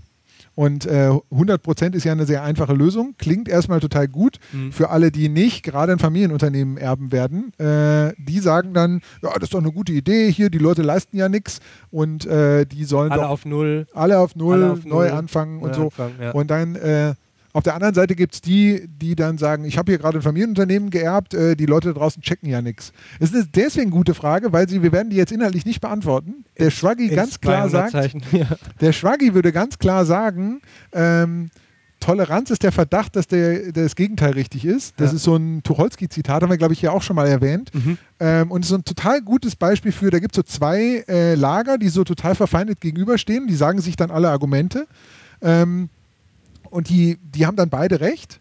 Und eigentlich wäre die schwaggihafte Leistung zu sagen, ich überlege mal kurz, wie es wäre, wenn ich auf der anderen Seite wäre. Ich überlege mal kurz, äh, wie es wäre, wenn ich tatsächlich äh, das Unternehmen meiner Eltern übernehmen muss. Äh, das wirkt von außen erstmal, wenn man es nicht tut, so, als wäre es äh, total easy, weil man hat ja dann voll Geld, aber dann hat man vielleicht auch 60 Angestellte und ist auf einmal für die verantwortlich und das fühlt sich dann schon wieder anders an. Also der Schwaggy würde mal die Perspektive ändern. Und dann wird das, äh, die Lösung immer ein langweiliger Kompromiss sein. Das kann man Ed Jan Böhm vielleicht sagen, äh, dass es weder 100 noch 0 Prozent, sondern irgendwo ärgerlich in der Mitte sein wird. Vielleicht können das ja die Hörer, HörerInnen Innen. von uns erledigen. Janik kann ein Sternchen sprechen, habt ihr es gehört? Wie viele Fragen haben wir noch, Janik? Das war's. Das war's. Aber wir haben noch die zehn Jahre Zukunft. Die zehn Jahre Zukunft könnten wir noch machen. Können wir noch machen. Und die eine Frage, die ich kenne, die müssen wir bitte, die musst du nur, weil sie, mir wurde eine Frage zugespielt. warte, warte, warte, warte, warte. das wäre noch eine. Mir wurde eine Frage zugespielt, die äh, im Internet steht. Die musst du bitte nur vorlesen, weil sie, ich fand sie so lustig. Ich äh, kann sie nicht beantworten, weil ich sie vorher schon wusste. Okay, ja. Deswegen können wir sie einfach nur als Frage stehen lassen. Ja. Alles okay mit meinem Valley.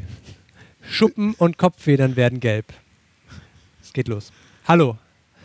Da ich, da ich das erste Mal Valleys habe, bin ich mir nicht ganz sicher, ob folgendes bei einem meiner Valleys eventuell okay ist. Vorne auf dem Kopf gehen die Streifen langsam schon zurück und Woody bekommt ein gelbes Köpfchen. Allerdings da, wo er die Streifen noch hat, sieht er ziemlich wuselig aus. Und aus den Federn fallen manchmal so Flöcken, wie Schuppen oder so raus. Ist das normal? Oder sollte ich mal zum Tierarzt? Ansonsten ist er sehr munter und verhält sich normal. Frisst, macht ordentlich Kracht. Dann ist dieses komische, diese grünen, äh, dieses Hehehe-Smiley und fliegt im Tiefflug durch das Zimmer. Also diese Frage wurde, wir werden sie nicht diskutieren. Diese Frage hat mir, als ich äh, heute getwittert habe, man soll doch vielleicht noch eine Frage an den Schwaggi schicken, wurde mir dieser Link auf diese Frage von gutefrage.de zugeschickt. Ein Valley ist ein Wellensittich. Äh, Genau, ich habe diese Frage äh, bevorher verbotenerweise einmal kurz gelesen. Ich nehme an, dass ein Valley ein Wellensittich ist und nicht eine Abkürzung für etwas anderes. Ich glaube, der ist tot.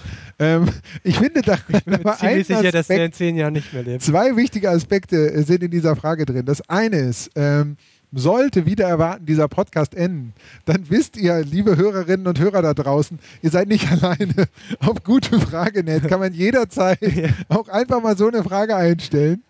Und der zweite Aspekt ist, und der stimmt mich auch sehr, sehr, sehr optimistisch, dass es Menschen da draußen gibt, die sich Tiere anschaffen und für die das Internet ein Ort ist, wo sie einfach unkommentiert und ohne Anfang und Ende einfach reinschreiben, hey, bei mir passiert gerade das. Ihr da draußen, ihr könnt mir doch bestimmt sagen, ob alles okay ist. Und das finde ich, eigentlich ist das menschheitshistorisch, ist das doch ein, ein Riesenfortschritt. Dieser arme Valley-Besitzer, der hat doch früher, vor 20 Jahren, was hätten der machen sollen? Der wäre einfach mit seinen Wellensittich auf die Straße gegangen Und hätte den Nachbar gefragt. ja, Ja. und dann wäre der Wellensittich weggeflogen und alles schlimm. Jetzt steht diese Frage da und vielleicht beantwortet Aber sie ihm so jemand. Immer. Für immer steht die da. Das stimmt. Ja. Es sei denn, gutefrage.de oder net oder Net, com. net. Ähm, löscht sie. Eigentlich ist es eine sehr schöne. Letzte Frage. Vielleicht sind Ornithologen anwesend. Super, dass ich mir das gemerkt habe, gell? Krass. Also, wir haben jetzt die Möglichkeit, dass aus dem Publikum, wo zwei, drei, hundert Leute im Publikum sind, gibt es noch die Möglichkeit, eine Publikumsfrage zu stellen oder auch zwei zu unserem Podcast-Thema. Was würde der Schwaggi tun? Vielleicht möchtet ihr eine Frage stellen. Der Yannick, der Uli Deppendorf in mir, sagt jetzt, äh, ja, jetzt können die User aus dem Internet. Kann hier alle- sogar rumlaufen. Ja. Äh, der Janik geht jetzt total bedrohlich äh, mit dem Mikrofon, so Jürgen Fliegeartig, äh, kennt ihr noch Jürgen Fliege, äh, ins Publikum und äh, beugt sich so runter und äh, vielleicht möchte ich jemand eine Frage stellen. Vielleicht sagst du ganz kurz, wie du heißt. Ja, ich bin, ja, ich sag kurz, ich bin, äh, ich bin Dominik und ähm, würde gerne in die Zukunft schauen. Äh, 2028 müssen wir dann wir sagen und äh, unser Land meinen oder geht es uns besser und jeder kann wieder sagen, was er will. Oh, du meinst grundsätzlich äh, auf das Land bezogen oder nur auf Fußball? Nee, nee, aufs Land bezogen. Weil wir hatten Okay. ja, dass vor zehn Jahren es noch keine AfD gab. Möglicherweise gibt es dann in zehn Jahren aber was anderes. Und ähm, kann der Shruggy mich ähm, positiv stimmen und ich muss nicht wir sagen oder kann, müssen wir alle wir sagen? Der Schwaggi würde natürlich jetzt mit den Schultern zucken und sagen, äh, die wichtige Leistung ist, dass du aushalten musst, äh, dass es so oder so sein kann. Ähm, tatsächlich aber ein äh, super interessanter Aspekt steckt da drin, weil vor zwölf Jahren bei diesem Sommermärchen sind äh, viele Leute einfach, war es total absonderlich, dass Leute mit so Deutschlandfahnen durch die Gegend gefahren sind und schwarz-rot-goldene goldene Lappen aus ihrem Fenster gehängt haben. Heute ist das ja so gang und gäbe irgendwie. Ähm, da verändern sich also Sachen. Ähm, der Shruggy würde sagen, wenn es dich stört, wir zu sagen, kannst du ja versuchen, dich dagegen zu engagieren. Ähm, und weil dagegen immer schlechter ist als dafür, könnte der Shruggy auch sagen, du könntest dich engagieren dafür, dass das Wir so inklusiv ist, dass es eben nicht nur Bio-Deutsche meint. Äh, wobei ich ja ganz achtsam als Shruggy bei Bio-Deutsche oft auch an Leute denke, die einfach in den Bioladen gehen. ähm, äh, ja, das ist, äh, ich, ich als Shruggy höre, höre ich sozusagen die Sorge mitschwingen, die da drin ist. Und der Schwaggi würde sagen, Menschen, die sich Sorgen machen, sind auf dem ersten Schritt dahin, etwas zu tun. Also Sorgen machen, hat der Schwaggi mal gesagt, ist sozusagen... Aber nicht immer. Sorry. Ja, nicht immer. Äh, Sorgen machen ist sozusagen nur die Vorstufe. Lass uns doch nicht die Sorgen ernst nehmen, sondern die Hoffnung. Und die Gegenfrage vom Schwaggi wäre, was wäre denn die Hoffnung? Was wäre 2028 ein Wir, dem du dich vielleicht auch anschließen könntest? Und das wäre sozusagen die Antwort. Gilt es? Gibt es das Bier oder muss man dann ein neues Wort vielleicht erfinden? Bier. Bier. Gibt es noch mehr? Gibt's noch mehr Zwei, Fragen? 300? Also ihr müsst natürlich auch nicht. Das ist ja auch total bedrohlich, wenn, äh, wenn jemand so... Ihr dürft. Du, ja, natürlich, du möchtest unbedingt noch eine Frage stellen. Nicht? Nein? Okay. Okay, gut. Also, äh, ihr könnt das ja jetzt nicht sehen, weil das ja kein Audio, ist ja nur ein Audio-Podcast. Äh, aber mit dem Geruchsfeature. Jetzt, das wäre super, wenn wir einfach behaupten, dass wir äh, Geruchsradio erfunden haben und die Leute sollen jetzt mal genau riechen. Und vielleicht äh, riechen sie dann was. Ich habe noch eine Frage äh, bekommen während des Podcasts. Ah. Ähm, ich weiß nicht, ob wir die schon beantwortet hatten. Ist der Shruggy ein Optimist? Nein. Der Shruggy ist weder Optimist noch Pessimist. Wir haben sie, glaube ich, in Andeutungen schon mal äh, beantwortet. Der Shruggy äh, steht zwischen Optimisten und Pessimisten. Ich glaube, das habe ich auch schon mal gesagt, aber das kann man nicht oft genug sagen. Ähm, und ist vielleicht sogar ein schöner Abschluss. Du kannst das nicht. Ich kann das nicht oft genug sagen. Ähm, es gibt von Rebecca Solnit. Rebecca Solnit ist eine, äh, ich glaube, amerikanische Autorin, die hat das Buch geschrieben, Wenn Männer mir die Welt erklären. Das ist ein ganz tolles Buch. Ähm, von der gibt es ein Buch über Hoffnung. Das hat sie 2004 geschrieben, als George W. Bush äh, in Amerika regiert hat. Ähm, und darin beschreibt sie eine zuversichtliche, hoffnungsvolle Perspektive auf die Zukunft, die der Schwaggi sich auch zu eigen macht. Und die ist eben nicht pessimistisch und nicht optimistisch, sondern genau dazwischen. Und Zollnitz sagt, und der Shruggy antwortet das jetzt auf diese Frage, dass Pessimisten und Optimisten eigentlich beide nur eine Ausrede haben, dafür nicht aktiv werden zu müssen. Weil Pessimisten sagen, es wird eh alles schlechter und Optimisten sagen, es wird alles eh super. Mhm. Und äh, der Shruggy würde sagen, und äh, da Rebecca Solnit zitieren, es kann anders werden, dadurch, dass du mithilfst, dass du dich engagierst. Das, was du tust, hat einen Einfluss darauf.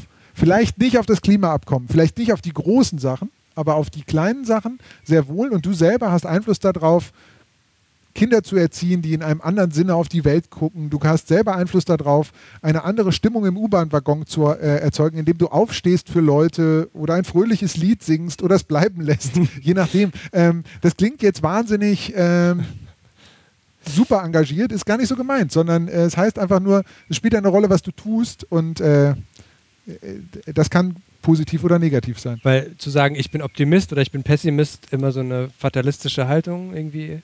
Genau, und dann müsste man ja dann auch nochmal erklären, was für eine Form von Optimismus man meint. Da gibt es ja dann auch noch Abstufungen. Ja. So. Also man kann ja auch sagen, ich bin einfach per se fröhlich gestimmt äh, und hat so zwei Meter vor der Wand, äh, rennt man trotzdem nochmal schneller los. Das ist ja dann auch so ein bisschen naiv optimistisch.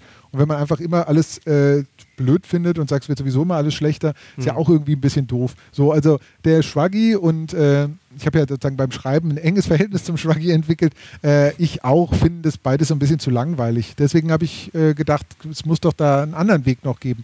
Und das ist eben das Schulterzucken und fröhliche Grinsen. Vielleicht. Vielleicht, genau. Vielleicht. Wir sind äh, in der 90. Minute. Wir sind in der 90. Minute. Oder so. Und Ähm, äh, genau, und es gibt jetzt noch eine, einen, äh, wir beenden jetzt diesen Podcast mit der U1. Ich würde, ich würde trotzdem noch ganz kurz vielleicht auf dieses Hashtag 10 Jahre Zukunft kommen.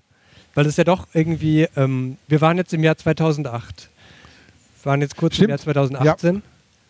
Und jetzt haben wir uns, oder du hast dir eigentlich überlegt, was wären denn kluge Fragen fürs Jahr 2028? Ja. Und, ähm, das ist gut, da merkt man schon, du bist wie so ein TV-Reporter, du distanzierst dich jetzt auch Ich schon. habe Das- einfach sehr viel Be Kerner geguckt jetzt. Hast du die Fragen da? Wir haben äh, auf der äh, Webseite Start Next und im, unter dem Hashtag 10 Jahre Zukunft auf Twitter sind Fragen gesammelt worden. Genau. Und vielleicht lege ich, lese ich einfach mal eine vor, die Dirk hatte.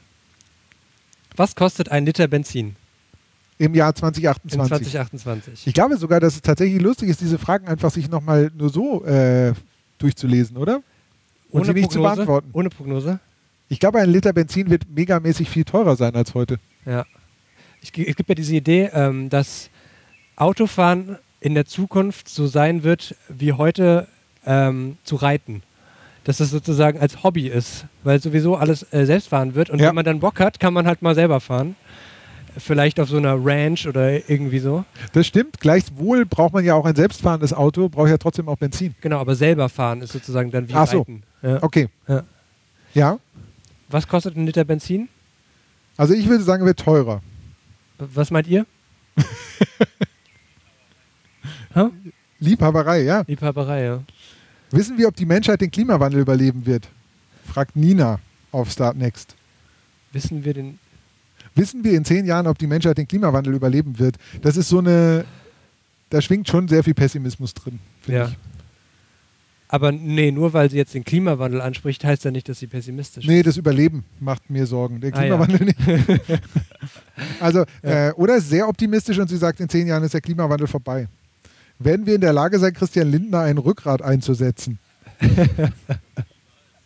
Gewinnt die zweite Mannschaft des FC Bayern das DFB-Pokalfinale gegen den FC Bayern vor 4230 Zuschauern im Berliner Olympiastadion?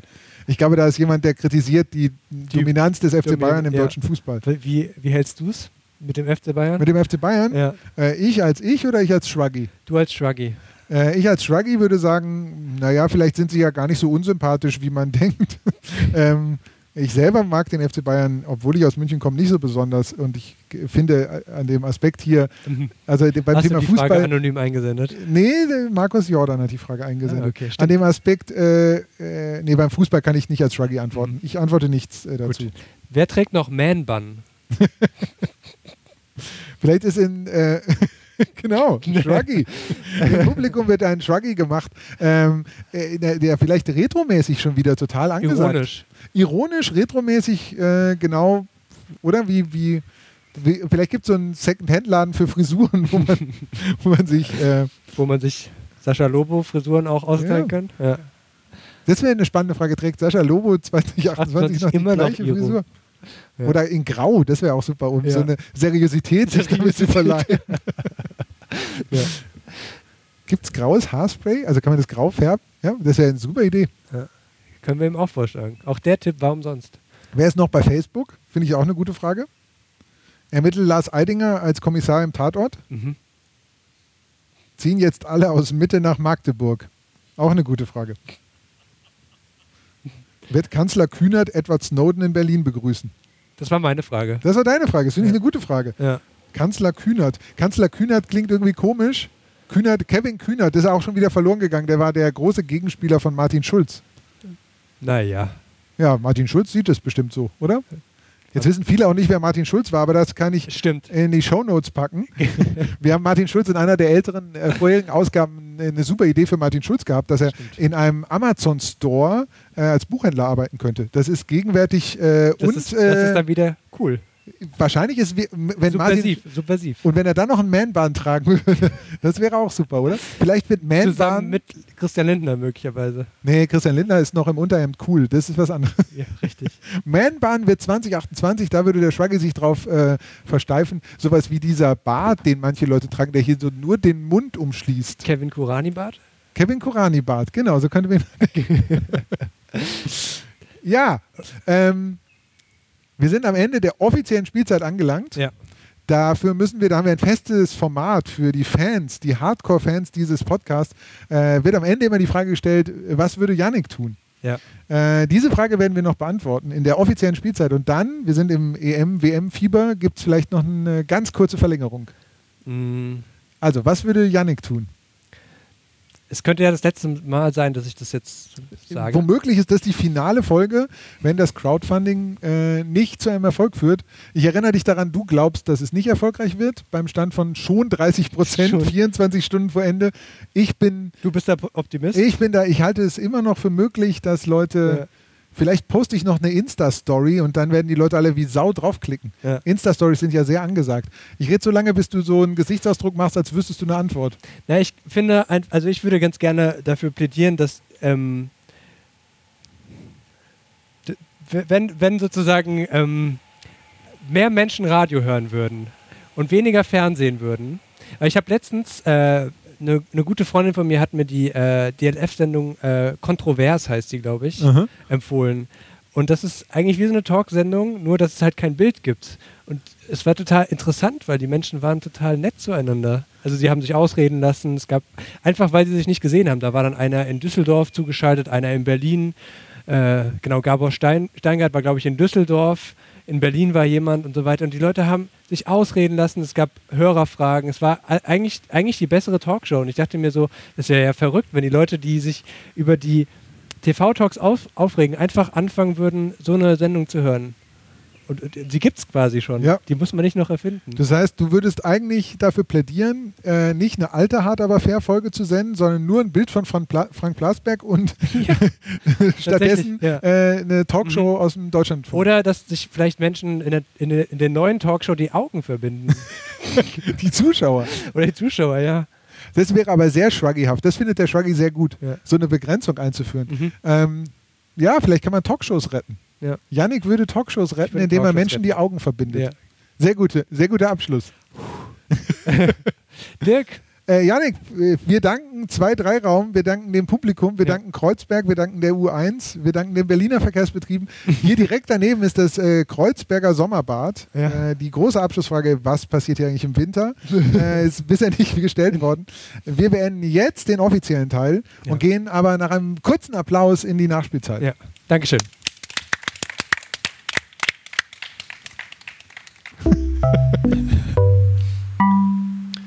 Hallo, hier ist Julius, der Hausmeister vom 2-3-Raum. Und ich wollte fragen, was wäre, wenn, der, wenn der, das Crowdfunding nicht erfolgreich ist? Ich hatte recht. Janik hat recht, ich gebe mich äh, wie ein fairer Sportsmann, Sportsfrau. Ich gebe mich fair geschlagen. Janik hatte recht. Wie ein faires Sports-Emoji schüttel ich dir die Hand. Äh, Janik hat recht. Das Projekt hat den krönendsten Abschluss gefunden, den es haben kann. 20.06. im 2-3-Raum in Berlin. Ja. Äh, wir haben ein halbes Wir haben Jahr gekämpft. Podcasting gemacht. Wir, haben gekämpft. Ja. Äh, super, super Satz, den man nur im Fußball hört. Es hat nicht sollen sein. Ja. Ähm, ich Lag's glaube, wir lag's am Trainer. Nee, es lag an der, ich weiß tatsächlich, woran es lag. Soll ich sagen? Ja. Es ist den Menschen, es klingt, es klingt jetzt wie so eine Politikerfloskel, es ist einfach total unlogisch, wofür ein Podcast, den es schon gibt, ein Crowdfunding braucht. Und das haben wir einfach nicht erklärt. Ja. Also das muss man klar sagen. Äh, die, das, äh, die, Leute lieben den Podcast, das merken wir ja. Ja.